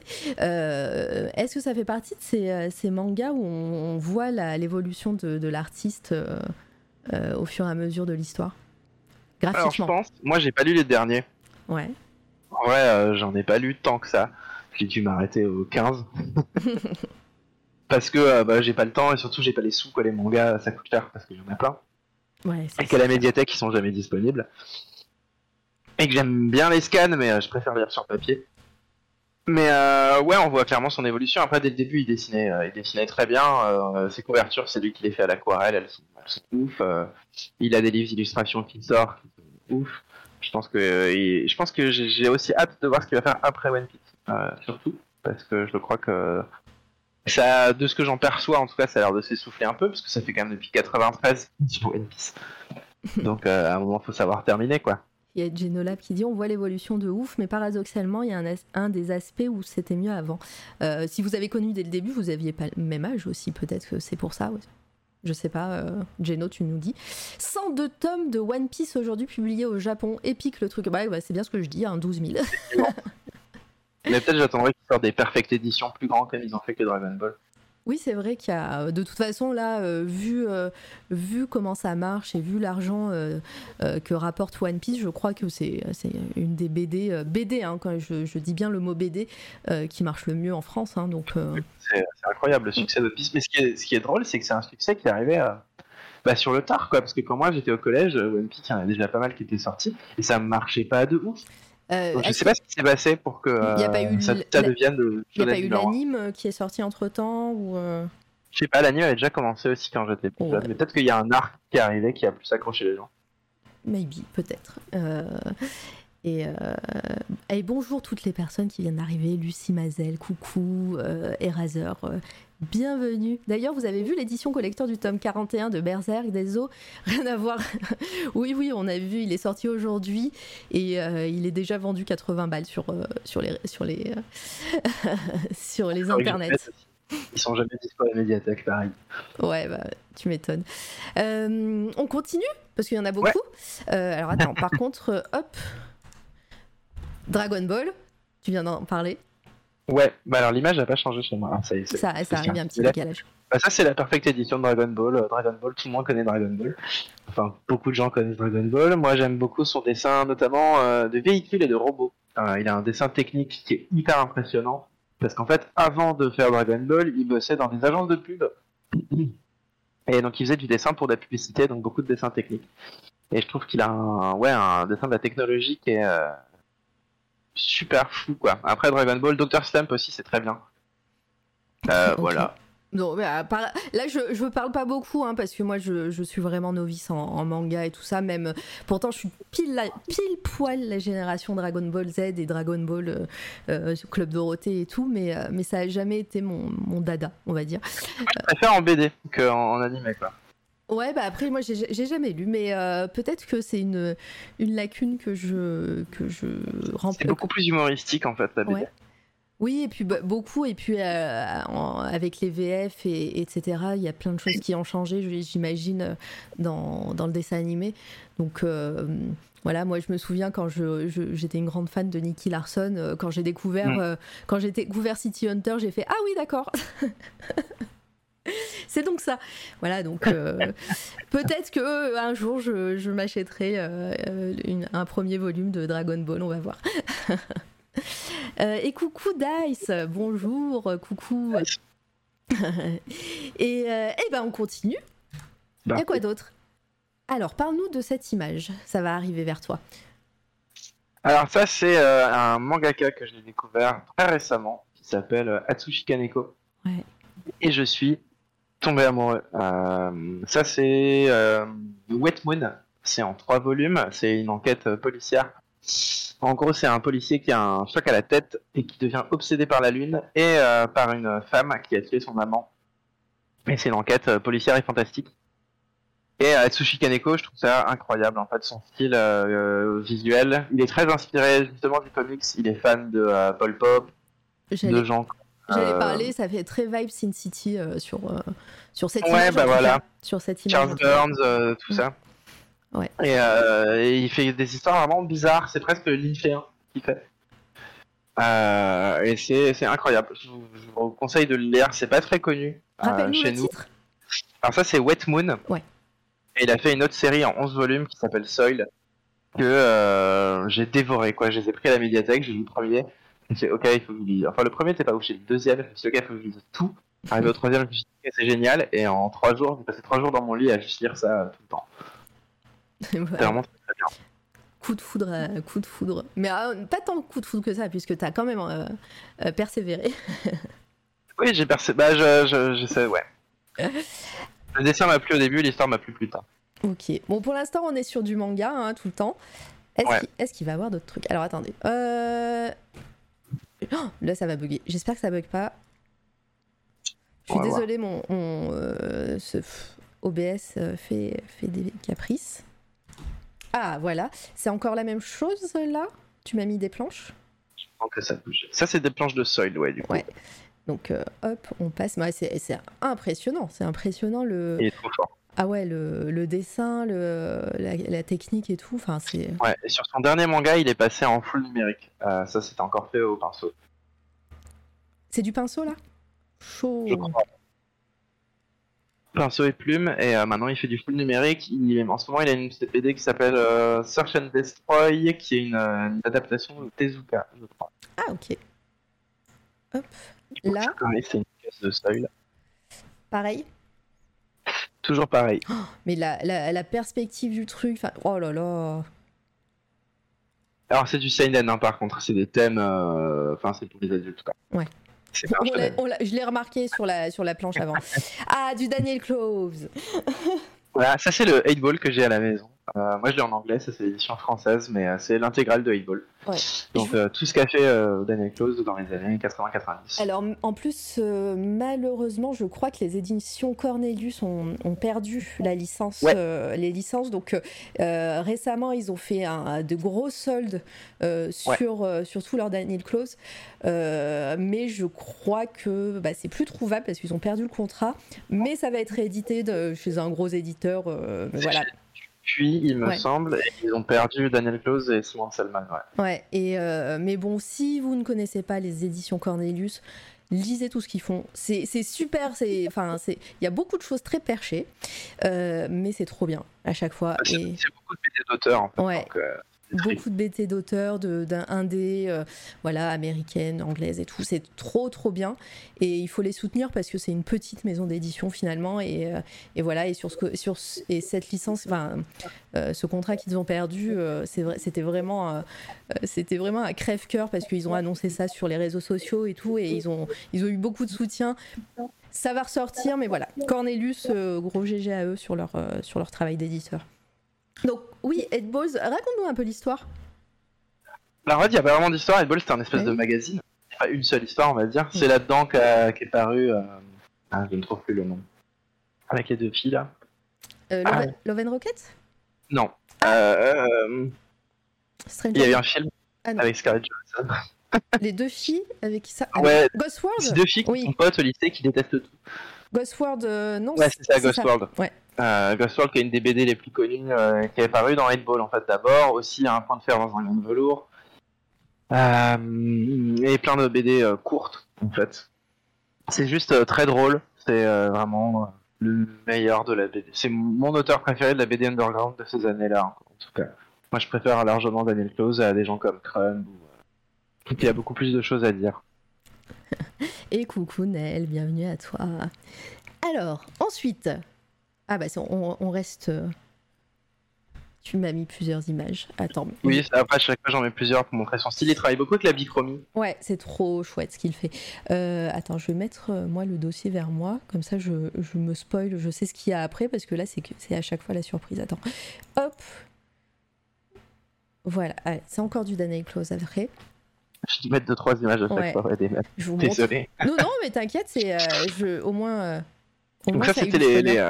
Les, couvertures de 8 Ball et c'est aussi pour ça que moi je voulais acheter euh, l'édition euh, complète parce qu'ils reproduisent des couvertures à l'intérieur Ouais. euh, du recueil et il a un travail au-delà de la BD, même d'illustration quand il fait des couvertures, elles sont très très belles quoi.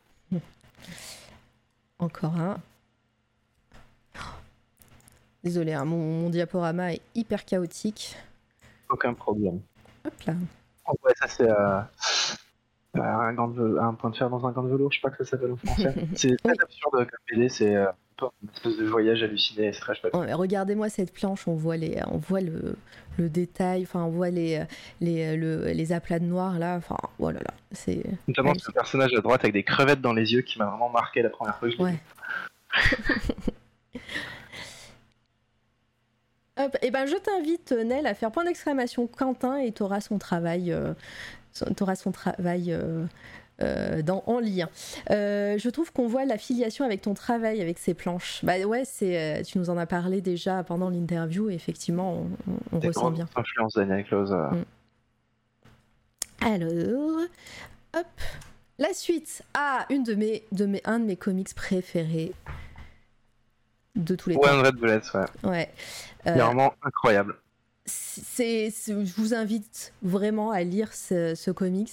Euh, c'est sorti chez Vertigo euh, aux États-Unis. Euh, je vous en ai parlé déjà de Vertigo. C'est, c'est la, c'est le, la branche un peu, un peu dark de DC Comics où a été édité les, notamment Hellblazer, Sandman, Preacher, euh, 100, euh, 100 Bullets, Y le dernier homme, enfin voilà, que des, que des, euh, des pépites. Et, euh, pendant cette, euh, cette période Vertigo qui n'existe plus, puisqu'en fait il y avait une éditrice qui s'appelait Karen Berger, qui a amené des gens comme Grant Morrison, comme, comme Alan Moore dans les comics américains. Et voilà, c'était, c'est une grande dame. Et elle, a, elle, elle est passée à. ailleurs, je sais plus dans, à quelle maison d'édition elle est maintenant. Et Vertigo n'existe plus. Euh, mais euh, 100 Bullets, c'est, euh, c'est trop bien. Tu nous en parles un petit peu? Bah ouais, c'est très cool. Et en plus, là, c'est double référence parce que là, c'est une couverture de Dave Johnson. Ouais. Et donc, un cover artiste aux États-Unis euh, d'un talent incroyable. Mais la BD, c'est donc Edouard Lorisso et Brian Azario. En fait, ça commence assez simplement. Le principe de One Hundred Bullets, c'est que vous avez une vie qui est pas ouf, et un jour, il y a quelqu'un qui va venir vous voir euh, avec une mallette, dedans les preuves de qui a rendu votre vie euh, toute pourrie, et un flingue avec 100 balles intraçables. Et il vous propose en fait de vous venger. Voilà. Donc au début, euh, la BD c'est une euh, collection d'histoires courtes, euh, comme ça, sur chaque personne qui est présentée face à ce dilemme et cette possibilité de vengeance. Et au fur et à mesure, on va en apprendre un peu plus sur euh, l'organisation dont fait partie euh, cette espèce d'agent euh, étrange, et ça part dans des trucs euh, de théorie du complot et tout, et c'est très très chouette. Et notamment ce volume, euh, The Hard Way, qui est vraiment très bien, qui se passe à la Nouvelle-Orléans. Ouais, c'est vraiment trop bien. C'est en intégralité chez Urban Comics en français si vous ne lisez pas l'anglais. Euh, Ah ouais Ouais. Ils sont passés chez Urban, c'était chez Delcourt avant. Oui, bah oui, bah, tout, tout ce qui est d'ici, branche d'ici, c'est chez Urban hein, maintenant. euh, voilà, et petit à petit, ils sortent. Enfin, pendant, depuis leur début, ils ont sorti euh, voilà, tout ce qui était culte aux États-Unis. Donc voilà, ils ont, ils ont euh, euh, 100 Bullets. Et donc, c'est écrit par Brian Azzarello et dessiné par Eduardo Risso. Ou c'est l'inverse Non c'est très beau. c'est c'est sublime, enfin, c'est trop bien, c'est un style très très particulier. Euh, vous, vous reconnaîtrez la patte et, euh, et voilà, donc euh, c'est. et- Ça, j'ai découvert en même temps qu'Hellboy et The Goon au lycée. Ah ouais, bah, t'as vraiment des bonnes refs euh, en découverte quoi. Enfin, voilà. Et ça, c'était vraiment le hasard. Je suis allé à la Fnac, j'ai vu le tome 1, je me suis, euh, je me suis assis par terre, je l'ai lu. J'ai lu le tome 2 et je me suis dit, ok, je vais les acheter. Non, non, mais voilà, c'est, ça fait partie des très très bonnes BD à avoir dans, dans sa bibliothèque et vous vous regretterez pas. Sinon, je vous rembourse, promis. Euh, Allez, next. The Devil Does Not Jest. Donc, ça, c'est une autre couverture de Zev Johnson pour euh, BPRD. Incroyable. Euh, une histoire de. euh, voilà, moi, Zev Johnson, euh, son travail est vraiment incroyable. Ce- Il a fait des couvertures pour Fable, pour BPRD, pour 100 Bullets, euh, pour énormément d'autres choses. Euh, il fait principalement que de la couverture, mais c'est juste magnifique à chaque fois. Il fait des choses très graphiques. Et euh, celle-là, euh, s'il y avait des affiches de cette couverture, j'aimerais bien l'avoir. quoi. Je la trouve vraiment euh, tellement belle. Ah, il y a moyen, y a moyen, je le pense, a de trouver ça. Mais en tout cas, ouais, ce, ce Ape Sapiens incroyable, avec ce- cette déformation très euh, Junji Ito d'ailleurs, c'est la déformation, je, je vois là une petite ref. En plus, euh, cette histoire euh, Devil Does Not Just est géniale parce qu'il y a Dave Johnson qui fait la couverture et c'est James Aaron qui fait l'intérieur que j'ai mis un peu plus tard dans le. dans Eh le ben, voilà, tu teases. Euh, c'est pas lui. Ah, d'ailleurs, c'est un petit peu. Hop. On va. oh. Pourquoi ça veut plus là? Ah, voilà. Euh, là, on part sur euh, du, tr- du, du plus classique, disons. David Oui, alors ça c'est David David Hockney. Ouais. C'est un, un peintre euh, qui est encore vivant, je crois. Euh, juste les couleurs. Je pense qu'il m'a beaucoup marqué au niveau de son utilisation des couleurs. Euh, C'est vrai qu'on retrouve ce rose et ce vert encore une fois.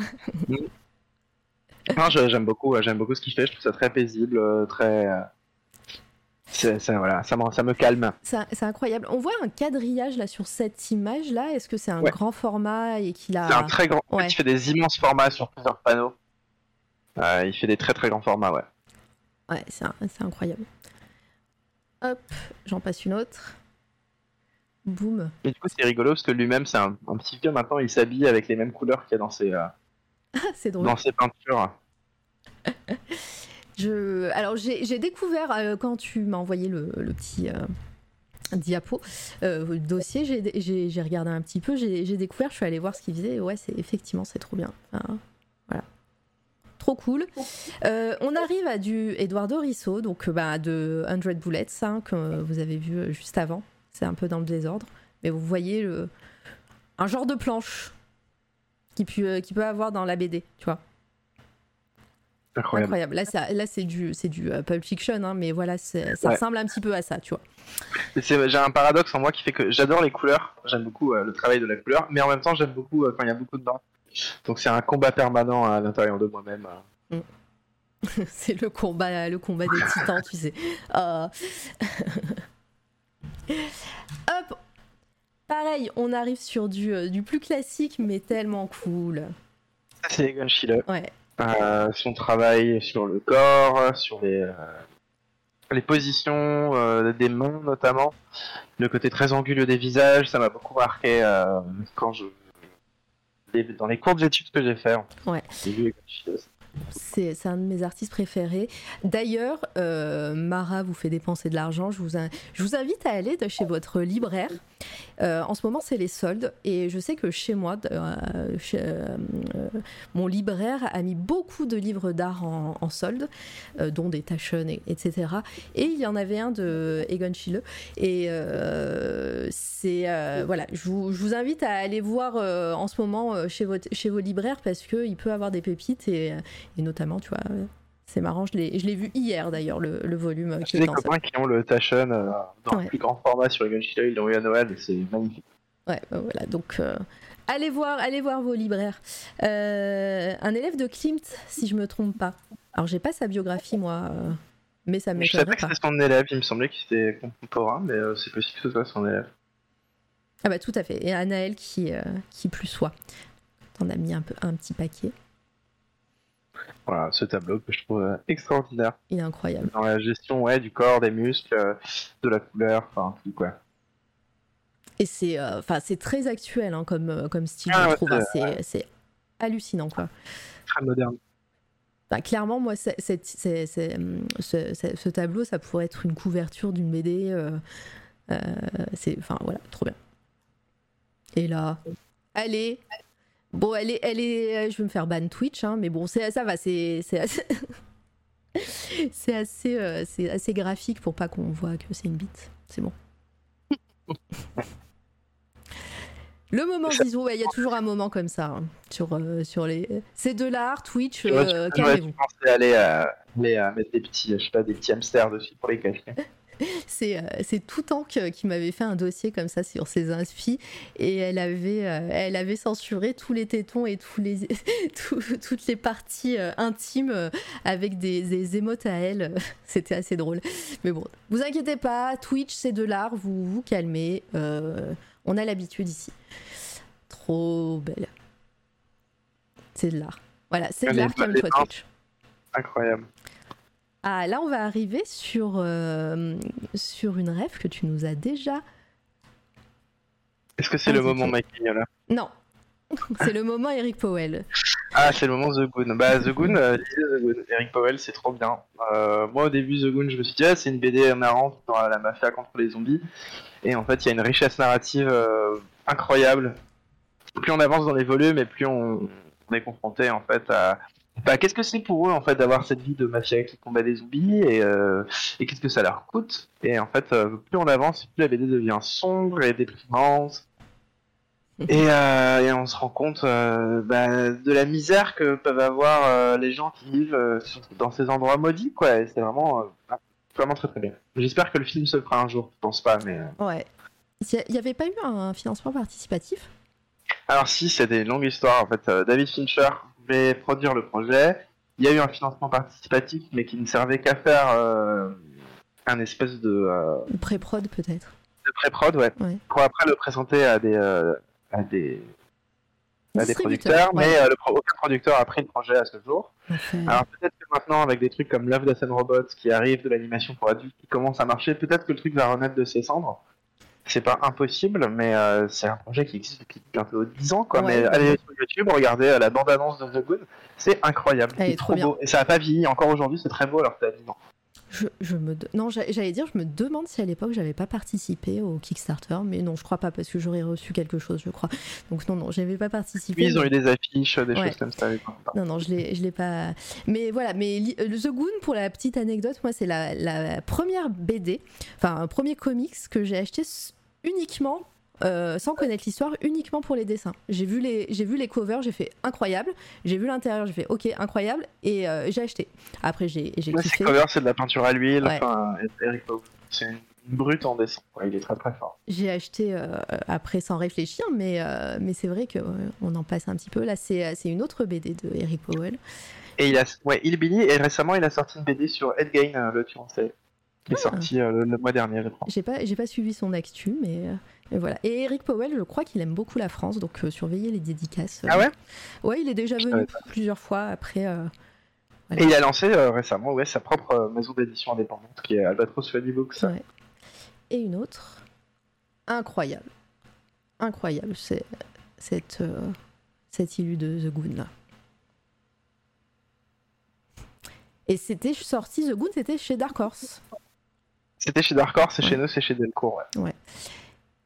Ensuite, encore du comics et, euh, et un artiste que j'aime beaucoup et euh, qui, euh, pareil, euh, surveillez vos dédicaces. il est déjà venu en France, il est déjà venu dans ma ville, à Clermont-Ferrand. Et, et c'est incroyable, surtout la dernière BD dont l'illustration on voit ici. euh, Ouais. Leila, Leila Star Non, euh, Ouais. c'est ça. Euh, le- toutes les morts de Laila Star que j'ai découvert récemment. Bah, quand c'est sorti en fait. Ouais, c'est sorti euh, en français récemment. Très très bonne BD. Ouais. Euh, c'est chez Urban. Euh, c'est très beau. C'est une BD sur le deuil. Sous toutes ses formes. Et c'est magnifique. Et l'artiste, c'est Felipe Andrade. Andrade. Ouais, qui est espagnol, je crois. Ouais, et euh, c'est, il est super gentil en plus, euh, voilà. Et je vous dis, il reviendra en France, c'est sûr. euh, je vous spoil, hein, c'est sûr qu'il reviendra. en tout cas, dans le centre de la France, voilà, vous le savez. je vous en montre d'autres. euh. J'ai tellement aimé cette BD que je l'ai achetée. C'est quand même relativement rare. De Ah oui, non, c'est et ça fait, et je me demande s'ils n'ont pas eu un Eisner Award. euh, Si c'est euh, possible. En tout de- cas, ils ont été nommés dans plein plein de catégories. Ouais, dans, la, dans les derniers, euh, voilà, le dernier San Diego Comic Con, il je crois qu'il a, qu'il a eu dernièrement ces trucs. des... Puis ouais, il est, il est trop fort, il est trop fort. Ouais, il est trop fort. Il est trop fort, là, c'est un dessin en noir et blanc, mais il est très fort aussi pour la couleur. parce que Je crois qu'il fait ses propres colorisations. Je crois, ouais, je crois. C'est, euh, c'est incroyable, voilà. Euh, Ouais, Story, je pense que ça te plairait, euh, même un petit peu. euh, on continue. James Harren. Alors James Aaron, c'est, un- enfin, c'est, je voudrais être lui en fait. il est, euh, il est trop fort. Enfin, je trouve qu'il y a un dynamisme dans ce qu'il fait. Les monstres, ils ont, ils ont, ils ont des gueules euh, pas possibles. Les personnages aussi. Il a une technique à la main qui est incroyable. Et avec des projections d'encre, des projections de blanc. Il gère trop bien ses hachures, il gère trop bien ses aplats de noir. Je suis fan ce que fait James Aaron. Il est trop fort. Je, je, je, je, je l'aime d'amour. Enfin, c'est vraiment quand j'ai découvert son taf, euh, j'étais euh, genre, ok, je, je veux, euh, je veux savoir faire des choses comme ça. Quoi. Ouais, bah c'est effectivement, c'est incroyable euh, ce qu'il fait. Alors attends, hop, je vais, tu, m'en as mis beaucoup, plusieurs. C'est- Regardez-moi ça. Non mais, euh, alors c'est marrant parce que la palette de couleurs est, est- est un- est assez différente de ce que tu fais. Ouais. Et euh, mais en même temps, on reconnaît certains thèmes que tu aimes. Après, pour les couleurs, moi, je, comment dire, je suis client d'énormément de choses différentes euh, de ce que je fais. Après, c'est euh, voilà, dans ma pratique, euh, j'ai ce que j'aime faire et ce que j'aime regarder, c'est pas toujours la même chose. Oui, bah ça, euh, je pense qu'on est, on est beaucoup dans ce cas-là. Mais oh, ce Ape Sapiens là aussi, il est ouf.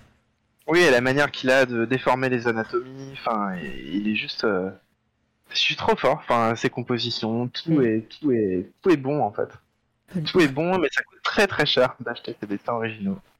Ah oui. J'ai pas les moyens pour l'instant, mais si je prends un jour, je peux acheter une planche de James Aaron. C'est peut-être du grand format aussi, euh, ces dessins comme ça. euh. Euh, je crois que c'est du A3, ouais. Ouais, bah, c'est ouais, ce que, ce que font en général euh, les dessinateurs euh, à trois. Enfin, c'est format planche euh, comics sûrement.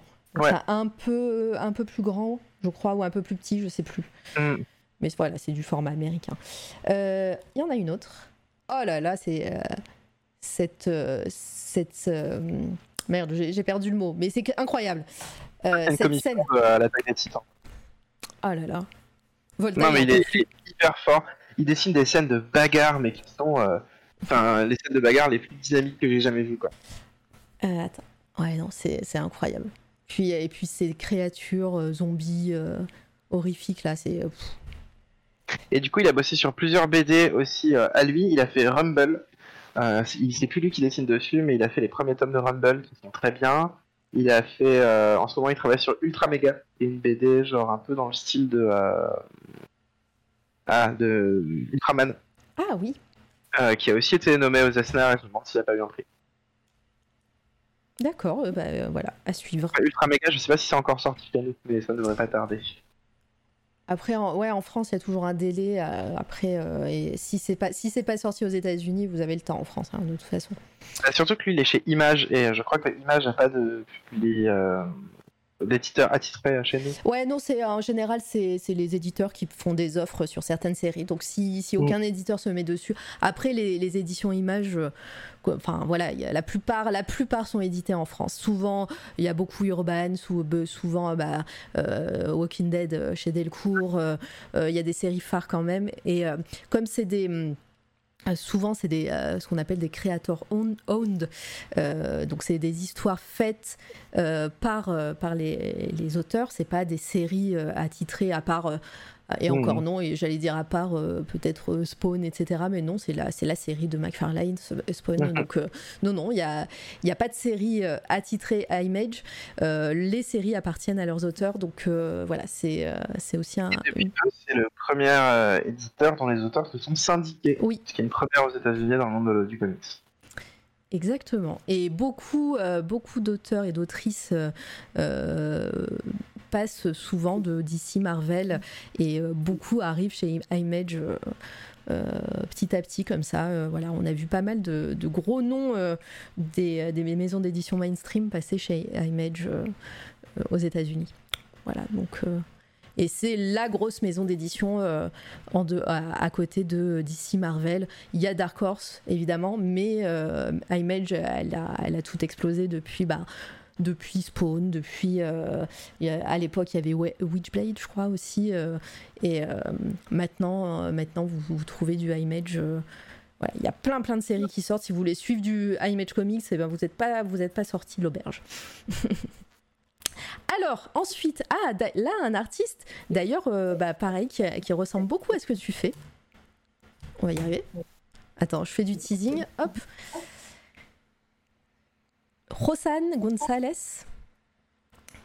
Ah bah ça me fait plaisir que, que tu dises que ça ressemble à ce que je fais. Alors j'essaie de faire que ça ressemble pas trop, mais ça a été une grosse influence aussi. Alors lui, il fait pas de BD, je crois qu'il fait par de temps en temps des planches, mais c'est euh, principalement des livres d'illustration. Ouais, et, Euh, et cover artiste aussi, il me semble. Ouais, c'est possible. Et, euh, Et, et c'est juste, bah, c'est fou quoi, son travail du détail? Alors pareil, il travaille à la main. Et vous, euh, J'allais dire, pardon, je, je te coupe, mais vous le connaissez, les personnes. Enfin, si vous suivez un petit peu, euh, vous êtes allé dans une librairie récemment, vous avez vu qu'il y a eu une des rééditions de, de certains livres. Ça va être l'image juste d'après. Et vous avez sûrement vu passer ces illustrations. Hop, c'est so- ressorti en français au Diable Vauvert. et Euh, William Gibson. Les, ouais, exactement. Les William Gibson, euh, neuro, ne- euh, euh, J'arrive jamais à dire le nom. Neuromancer. C'est Neuromancien, Ouais, ça- Zéro et euh, Mona Voilà. Lisa s'éclate. Et je vous recommande très fortement Mona Lisa s'éclate. Pour moi, euh, le meilleur des trois. Il est trop, Ouais. trop bien. Et euh, donc c'est ressorti en français au Diable Vauvert, aussi une petite maison d'édition trop cool. Euh, le seul bémol que je dirais, c'est que aller en bibliothèque parce qu'ils sont assez chers les volumes. hein. je crois que c'est une vingtaine d'euros euh, chaque roman. Donc voilà, c'est un peu cher, mais mais voilà les covers quoi. Je sais pas si c'est des gros bouquins. Ouais, et c'est des gros bouquins. Trilogie de l'enfer, excellent. Mais, euh, mais ouais, ouais, c'est. c'est... Et moi, j'ai découvert cet artiste justement avec la réédition des, des William Gibson, justement. En fait, il a pas fait les, les illustrations pour la réédition. Euh, c'est des illustrations qu'il avait déjà faites, Ah, qui ont été achetées par la maison d'édition Ah, euh, comme droit d'utilisation. En fait. Trop bien. Et euh, ça marche super bien. Et, et pareil, si. Enfin, après, voilà, c'est culte, hein, William Gibson. Mais euh, voilà, ça fait partie aussi des livres que j'ai achetés euh, en voyant la couverture. Comme quoi, c'est très très important, hein, les couvertures dans un livre. Et William Gibson qui a, enfin, lisez William Gibson, il a inventé Internet avant ce soit Internet. euh, et très très intéressant, même ce qu'il a fait après, qui est pas du cyberpunk, mais c'est quand même lui qui a inventé le cyberpunk, qui a inventé le steampunk. Ouais. Euh, voilà, un auteur euh, très intéressant, très euh, très au courant de ce qui se passe euh, socialement. C'est très politique, moi je trouve euh, ce qu'il écrit. C'est clair. Euh, hors trilogie, il y a son roman gravé sur Chrome qui est très cool aussi. Ok, je, je note euh, Eraser. Oui, 22 euros le tome, tu vois, donc c'est un peu, c'est un peu rush quand même, mais, euh, mais voilà, c'est des gros volumes et c'est une petite maison d'édition encore une fois et euh, très beau travail d'éditeur. Ça coûte cher d'avoir une belle bibliothèque. Exactement. Et c'est cool aussi pour euh, remarquer, moi je suis très fan des éditions en souple, euh, même si c'est la mode des, des, des formats reliés avec des hardcovers et tout. euh, moi je suis pas très fan de, de ça, j'aime beaucoup les beaux livres, hein, mais c'est c'est quand même compliqué à lire, euh, t'as peur de les abîmer, etc. Et là c'est des très beaux formats souples, moi qui suis très fan, donc voilà.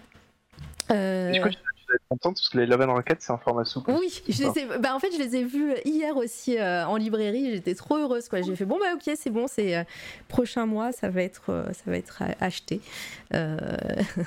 Ouais, c'est du, du petit. En plus, c'est du, du format comme j'aime vraiment parfait. C'est du petit format souple. C'est pas des, c'est pas du A4. C'est du format peut-être un peu plus grand que du A5. Et, Ah. euh, et moi, pour moi, c'est le format parfait. hein. Format A5 euh, souple. Euh, c'est très format comics aussi euh, en souple euh, parfait Euh, il y en a une autre euh, image oh là là elle est incroyable celle-ci Mais il est, il euh, juste beaucoup trop fort. pareil hein, la perspective euh, Un jour, j'ai envoyé un message sur Instagram pour dire à quel point j'aimais son travail et, que, euh, et, euh, et que ça me motivait. Il m'avait répondu, j'étais très content. c'est toujours une petite, une petite victoire et un petit, euh, une petite satisfaction quand les artistes répondent mais ouais donc suivez-le sur Instagram euh, Josan J-O-S-A-N Gonzalez avec euh, des Z partout Et espagnol aussi, du coup, je crois. Il me semble. Et qui fait régulièrement des Kickstarter pour ses livres d'illustration. Et qui fait des t-shirts et vous pouvez acheter des livres, ses livres d'illustration sur le site euh, de Future is Now. C'est vraiment chouette. Voilà. Bon, ben, moment, on dépense notre argent. hein. C'est vraiment la, la chronique de tous les dangers ici. hein. Euh, C'est fou. Ouais, non, mais Volta, euh, objecté- c'était objectem. Alors ensuite, à du classique, on en parle aussi souvent sur euh, cette fois la radio. Junji Ito T'as découvert ça Bah, c'est, récemment euh, Alors non, non, j'ai découvert Junji Ito euh, quand j'étais... C'était après la fac. Euh, j'ai un copain qui m'en avait parlé, du coup j'avais... euh, c'était, c'était plus du tout édité en France à l'époque. Ouais. Il y en avait à la médiathèque, mais du coup j'avais téléchargé euh, l'intégralité de ce qu'il a fait en scan euh, en anglais. Et euh, ça c'est une page de, de ma BD préférée, je crois, qui est pas encore sortie chez nous, qui est Black Paradox, Ah, d'accord. qui est pas une des plus connues de Junji Ito, mais que moi je trouve vraiment très très bien. C'est sur quatre personnes qui décident de faire un suicide collectif. Et euh, sur le chemin pour faire leur suicide collectif, ils se retrouvent tous confrontés à un doppelganger d'eux-mêmes. Ah, Et donc on va suivre un peu ce qui va leur arriver après ça. trop bien. Bon, bah, c'est c'est la hype, hein, évidemment. Euh, c'est c'est la même chose après? Euh, Euh, non, je crois que c'est la seule de Black Paradox, c'est Guillaume, Ah, bah oui, qui est sorti. qui je crois est sorti, ouais. Ouais, qui est sorti chez, ressorti chez Tonkam, euh, Delcourt donc Tonkam. Euh, Junji Ito qui est édité en France depuis euh, un an euh, chez Mangetsu, euh, qui, qui, qui se sont euh, mis pour mission de, de tout rééditer, à part deux trois trucs, ben, dont Spiral qui est chez Delcourt, dont Guillaume euh, qui est chez Delcourt aussi. Il y en aura une autre, je sais plus laquelle aussi. euh. Mais sinon, tout est sorti euh, chez euh, Mangetsu au fur et à mesure. Là, alors attends, je me retourne. 1, 2, 3, 4, 5, 6. Non, 1, 2, 3, 4, 5. Il y a 5 volumes Junji Ito qui sont sortis chez Mangetsu. Euh, le prochain. Euh, Remina, oui, chez, euh, chez Delcourt Tonkam. Euh, prochain. Lisez ça, c'est trop bien. Surtout les histoires courtes, moi j'aime beaucoup ces histoires courtes. euh. Ouais, bah d'ailleurs, bah, chez Mangetsu, les histoires courtes sont réparties dans deux volumes, euh, les chefs-d'œuvre de Junji Ito, euh, volume 1 et 2. Euh, Qu'est-ce qui est sorti? Il y a Tomie qui est sorti, il y a Sensor et il y a Frankenstein. Et là, en août, il y a autre chose, mais je me souviens plus du titre. Et euh, C'est hyper intéressant de voir aussi son évolution, parce que moi, vu que j'ai lu les scans, j'avais vraiment toutes ces BD depuis le début, ouais. et il dessinait vraiment très mal au début. Ah ouais, Enfin, c'est vraiment, ces premières BD, c'est moche, quoi. C'est vrai que Tomie, qui est sa première BD, me semble, euh, c'est euh, c'est flagrant. En plus, euh, Mangetsu a sorti en un seul volume tout Tomie, et on voit déjà dans Tomie l'évolution graphique qu'il a, qu'il a eu euh, au fil, au fil des années. Il a juste toujours bien dessiné les dents, parce qu'il était prothésiste dentaire avant d'être mangaka.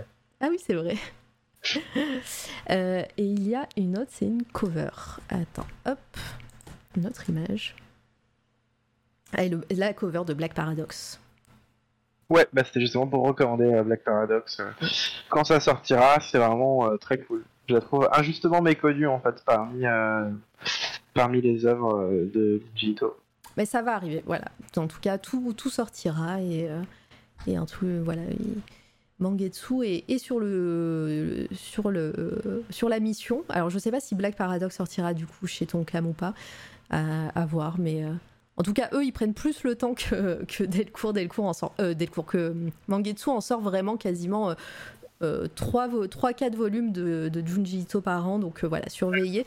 Ils partent très vite, mais ils sont réédités. euh, Mais moi je me souviens qu'il y a des années, j'avais envoyé des, des mails à ton cam ouais. pour savoir s'ils comptaient rééditer Junji Ito et les suppliants leur disaient mais j'aimerais trop les acheter. Pourquoi vous les ressortez pas? En fait, il y a de la demande. Mm. Et ils me disaient non, c'est pas prévu. euh. Ah ouais, comme quoi. Et alors que là, maintenant, une grosse hype euh, Junji Ito. En plus, là, il va avoir des, sur Netflix une, s- euh, des, euh, une série d'animation sur ses euh, histoires courtes, il me semble. Enfin, en tout cas, voilà, ça Alors, va. il- Est-ce que c'est la série japonaise qui va passer chez nous ou est-ce que c'est une nouvelle série? Parce qu'il y a déjà eu une série Non, au, c'est une nouvelle. au Japon. euh, Je crois que c'est une nouvelle parce que bah, il a fait une annonce euh, Junji Ito euh, en bonne et due forme. Ça va être une série Netflix, il me semble. Ok. Voilà. Qu'il y avait un animé euh, qui est sorti au Japon mais qui est Ouais. pas très. Et ben voilà, Confi- faites euh, voilà euh, le chat si vous avez euh, une idée, mais euh, à voir. Mais euh, je crois bien que c'est euh, une toute nouvelle série. Euh, ok, on continue et là on arrive le grand Mike Ça y est. Mignola. Mike Ouais. est là. Mike est là.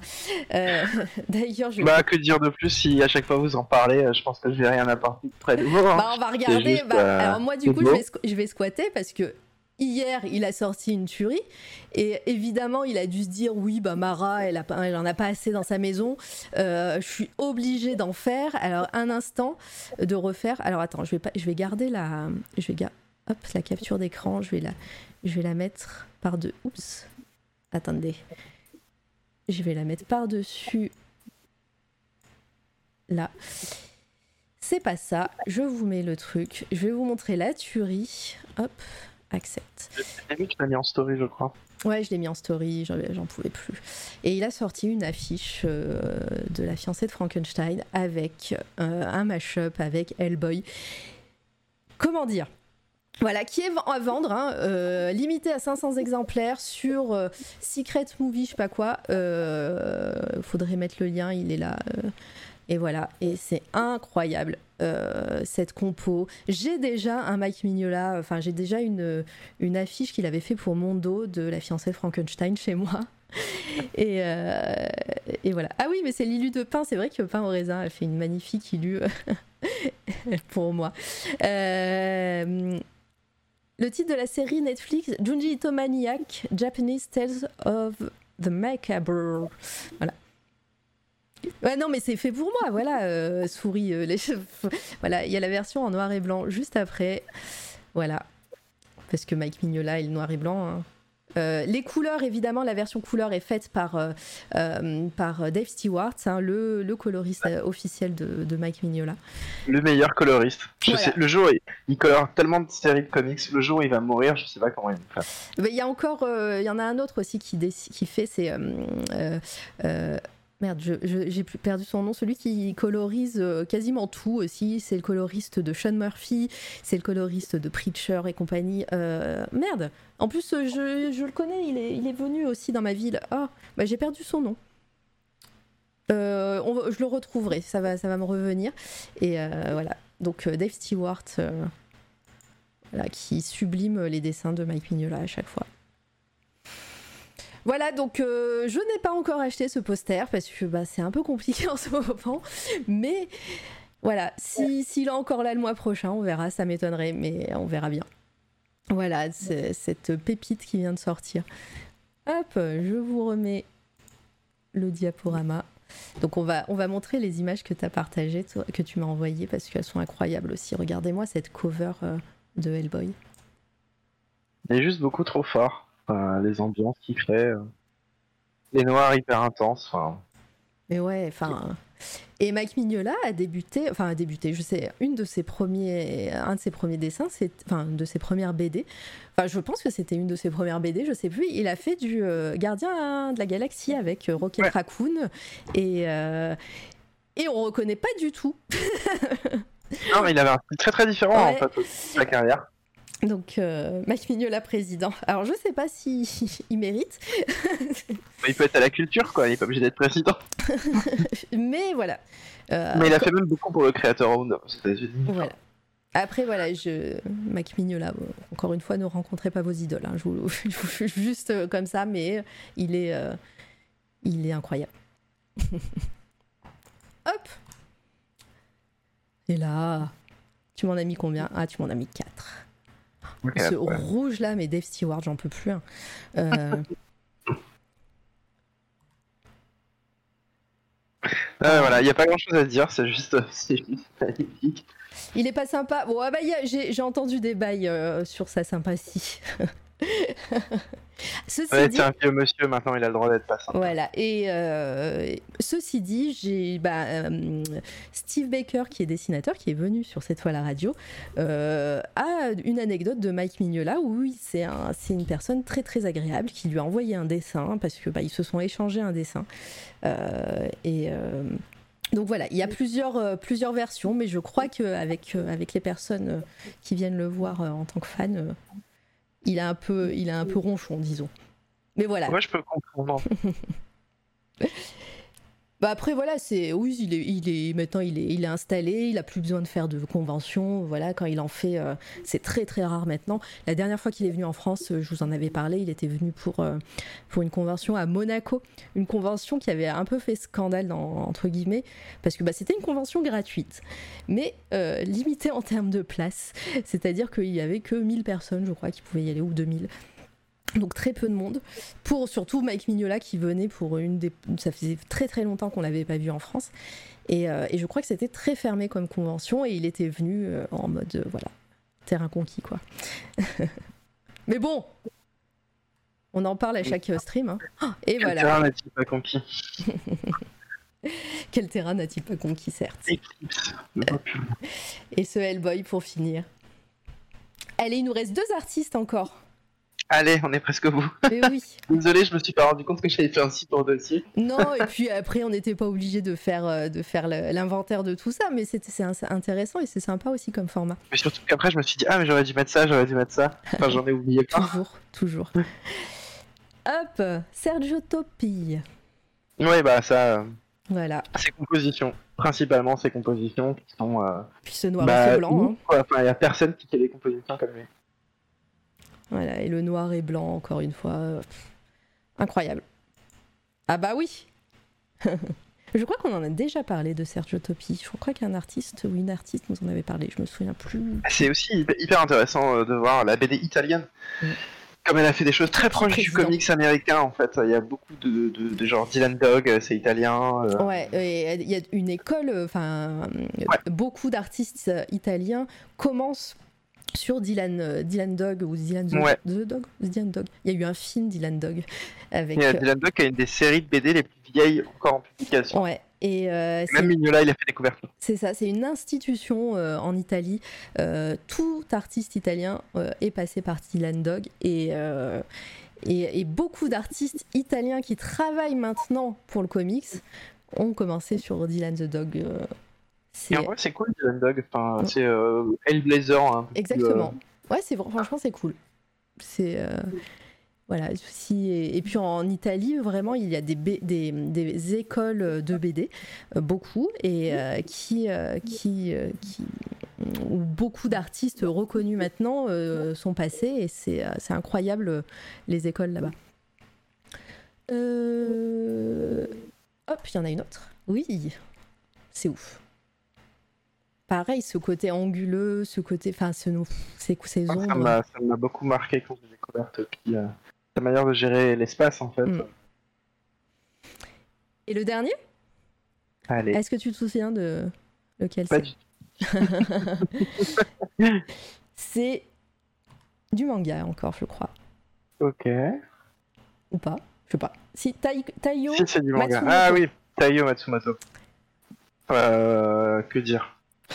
Encore du noir et du blanc. Encore du noir et blanc, euh, très très beau, des histoires hyper intéressantes. C'est un auteur qui écrit beaucoup sur la notion de morale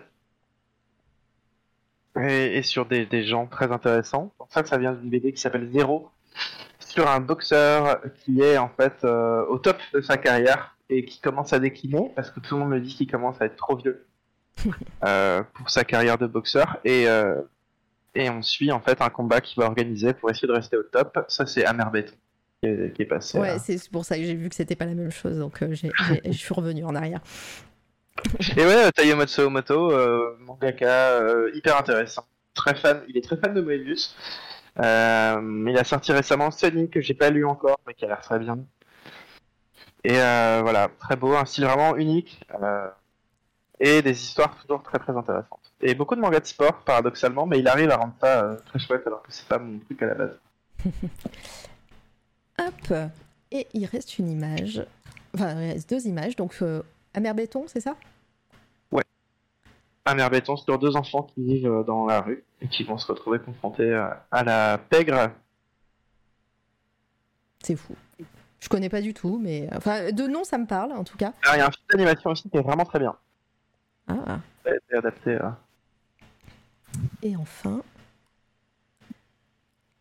Ah bah c'est une planche de, de, ce- de celle d'avant avec la boxe.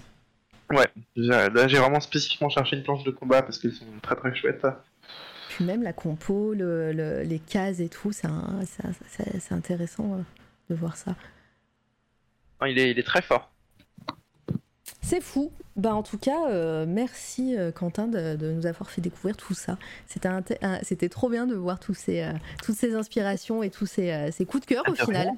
C'est un plaisir. Moi en fait on m'invite et je peux parler pendant 2h40 des choses que j'aime. Euh, Bah, c'est le but, c'est surtout ça, c'est le but du, du truc. En tout cas, voilà, bah, merci encore d'être venu. Je pense qu'on est sur la fin, là, ça fait deux heures et quelques qu'on papote. Est-ce que tu as autre chose à rajouter ou pas? Bah, merci pour l'accueil. Le chat C'est c'est très bon, sympa. T'es moins stressé, c'est bon? Je suis moins stressé maintenant, ça va. Assez rapidement. euh. Puis dès que j'arrête de parler de moi et que je parle des choses que j'aime, euh, ouais, c'est toujours pareil, hein, c'est toujours, euh, c'est toujours cool. Euh, on, je, on va faire une petite conclusion, on va faire un raid évidemment. On va rester sur de la BD pour le raid. J'ai, une amie sur Insta, Jovialette, qui a une, une, page Insta dédiée à la bande dessinée, qui passe sur Twitch dans une, sur une chaîne à côté. Donc on va aller les raids pour, pour la soutenir. Je vous invite, c'est une petite chaîne Twitch, donc je vous invite à arriver en masse et, et à, soutenir euh, cette petite émission. Je crois qu'il euh, qu'il parle de BD aujourd'hui, donc euh, enfin de BD, de, je crois qu'il parle de leur coup de cœur du, moment par rapport à, la- BD. Merci, merci, merci, part of the reality photo pour, ton lurk. J'espère que le tabouret a tenu. Le tabouret. Il y y a un bail avec un tabouret? Non? Le tabouret. Le tabouret. Moi, en tout cas, je ne sais pas. Le tabouret, je l'ai pas. J'espère que le tabouret a tenu. Éclaire-moi. Éclaire-moi, s'il te plaît. Euh, et donc, euh, mais si Mais quoi, mais si Il y a une private joke, attends, mais je l'ai pas. Super interview, merci. Quand il est tombé, et qu'Eclipse est tombé. T'es tombé? Mais oui, ok, d'accord. Alors je n'ai plus ce tabouret. Waouh, c'est une anecdote, effectivement. Et moi j'avais un tabouret qui s'est écrolé, ça a fait très peur à mon frère. Mais non, là elle chasse les mouches, euh, elle chasse les mouches tranquille. Et t'es tombé en live sur Twitch? Non, non, c'était pas. c'était dans la vie. C'était dans la vie. Et euh, donc, bah, moi, je vous retrouve demain avec Romain Oulès, qui est donc euh, maquilleur FX. Ça on va changer de d'art. Euh, attendez, hop, je vous mets la commande. Je crois que je l'ai déjà préparé. Voilà, avec tous ses réseaux sociaux. Il fait partie euh, du, stu- du studio du Hangar 84. Souvenez-vous, j'avais reçu Lightning, photographe, qui fait partie du Hangar. Ils sont deux. Et, donc là, j'ai le, deux- le deuxième du duo qui va venir. Il a une chaîne YouTube qui est super cool. Je vous invite vraiment à aller euh, et qui mérite beaucoup plus de monde. Euh, je vous invite à vous abonner à sa chaîne YouTube. On va parler avec lui de son art, de, sa- carrière et de comment il travaille parce que bah, c'est intéressant d'avoir aussi euh, cette partie-là. Je ne parle pas de mes coups de cœur, on va en parler demain, je pense, mes coups de cœur à moi. J'ai parlé de la petite de fiche de Mac Mignola. On en parlera demain avec Romain, avec ses coups de cœur. Je vous invite à suivre cette fois la radio sur les réseaux sociaux, euh, Instagram, Facebook, si vous voulez, mais bon, il n'y a pas grand-chose. Euh, Twitter, Twitter euh, et, surtout sur la chaîne Twitch. Si vous n'êtes pas follow, voilà, je sais qu'il y a plein de copains copines sur le chat, mais si vous êtes en lurk et vous ne suivez pas la chaîne, je vous invite à le faire parce que attention, c'est le tease. Euh, la semaine prochaine, je pense que la semaine prochaine, le concours, le fameux concours des 1000 follow, euh, va avoir lieu. Donc je vous rappelle, ce concours, je fais gagner un seul lot, mais ce lot, ça va être le lot de l'année, je vous l'annonce, puisque je suis allée dans les boutiques à droite à gauche euh, de plein d'artistes qui, euh, qui sont déjà venus sur, euh, sur euh, cette toile radio. Je ne suis pas allée voir tout le monde parce qu'il bah, y a un budget. le budget a explosé déjà. hein. Il y a pas mal d'artistes qui m'ont envoyé aussi gracieusement euh, des, des lots, dont aujourd'hui j'ai reçu un magnifique print de Dice. Dice qui n'est pas passé encore, donc c'est même du teasing de, des futures interviews. Dice qui passera le 26, euh, 26 juillet, ce mois-ci. Donc elle m'a envoyé aujourd'hui un, magnifique print euh, que je mettrai en photo sur les, euh, sur les réseaux, vous allez voir. Il y a euh, des prints de Volta, de Sandwich, de Mademoisy, euh, j'en rate encore deux, Letiosaur, il y a un livre de Anthony Combrexel, il y a le CD de du collectif, notamment de Artuan, de Cinabre, de euh, plein de gens qui sont sur le chat euh, et qui ne sont pas encore venus sur cette toile radio, mais ça va pas tarder. Il y a des stickers, il y a des pins Fortifem, il y a une tasse, une tasse faite par l'ODEM. Il y a une BD Erreur System de Genolab. Je vous présenterai tout ça le 12, hein, le 12 juillet. Euh, je vous présenterai tout ça.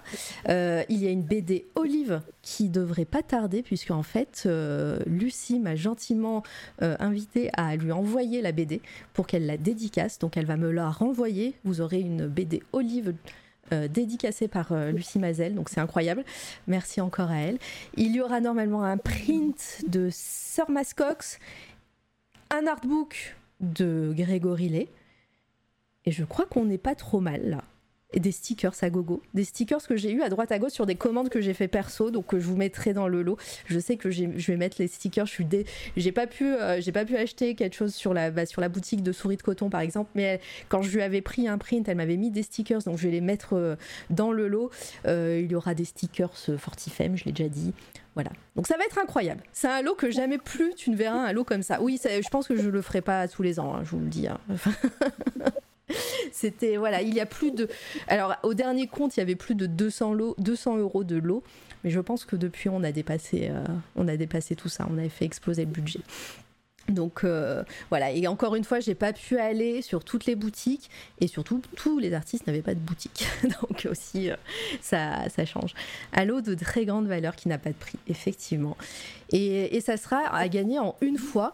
La seule condition, je suis désolée, il, faudra, il fallait que je choisisse une date. Donc la seule condition, ça sera d'être là le 12 parce que bah, il faudra mettre un petit mot dans le chat. Après, si vous venez juste deux minutes, vous mettez la petite commande dans le chat et vous partez, ça, marche aussi.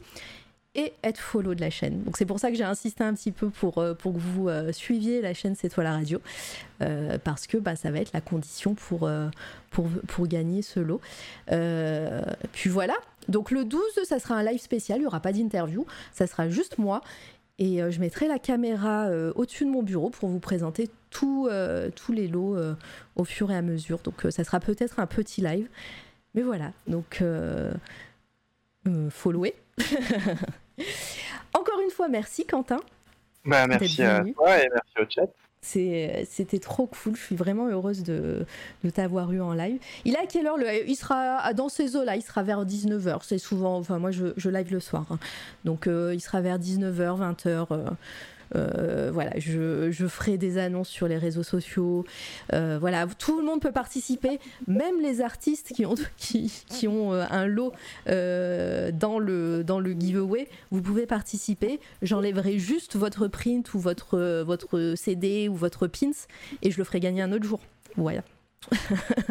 Donc tout le monde peut participer parce que je sais que j'ai plein d'artistes dans le chat et, euh, et la plupart sont des copains copines euh, qui viennent régulièrement. Donc euh, voilà, tout le monde, tout le monde pourra participer.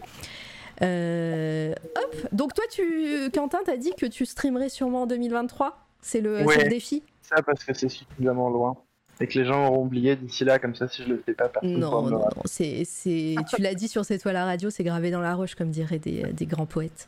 Donc euh, maintenant, t'as plus le choix. c'est la pression, tu sais. Comment mettre la pression à quelqu'un? Euh, Je sais pas si ce serait des streams de dessin, donc va voir. Oui, bah après, peu importe, ça sera, ça sera très chouette de te revoir en live. Et euh, voilà, tu, tu, prends, tu prends le temps qu'il faut et surtout, tu... c'est clippé, regarde. c'est noté dans l'agenda. à partir du 1er janvier 2023, tu vas recevoir des MP de tout le monde. Alors, c'est quand que tu streams C'est quand? Ouais, bah je vais me préparer alors. Voilà.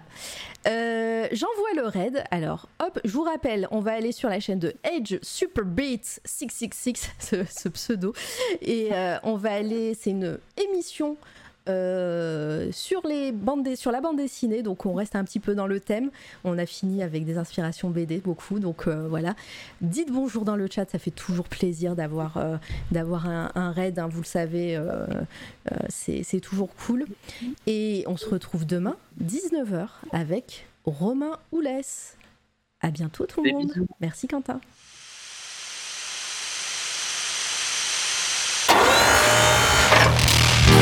Toi, la radio.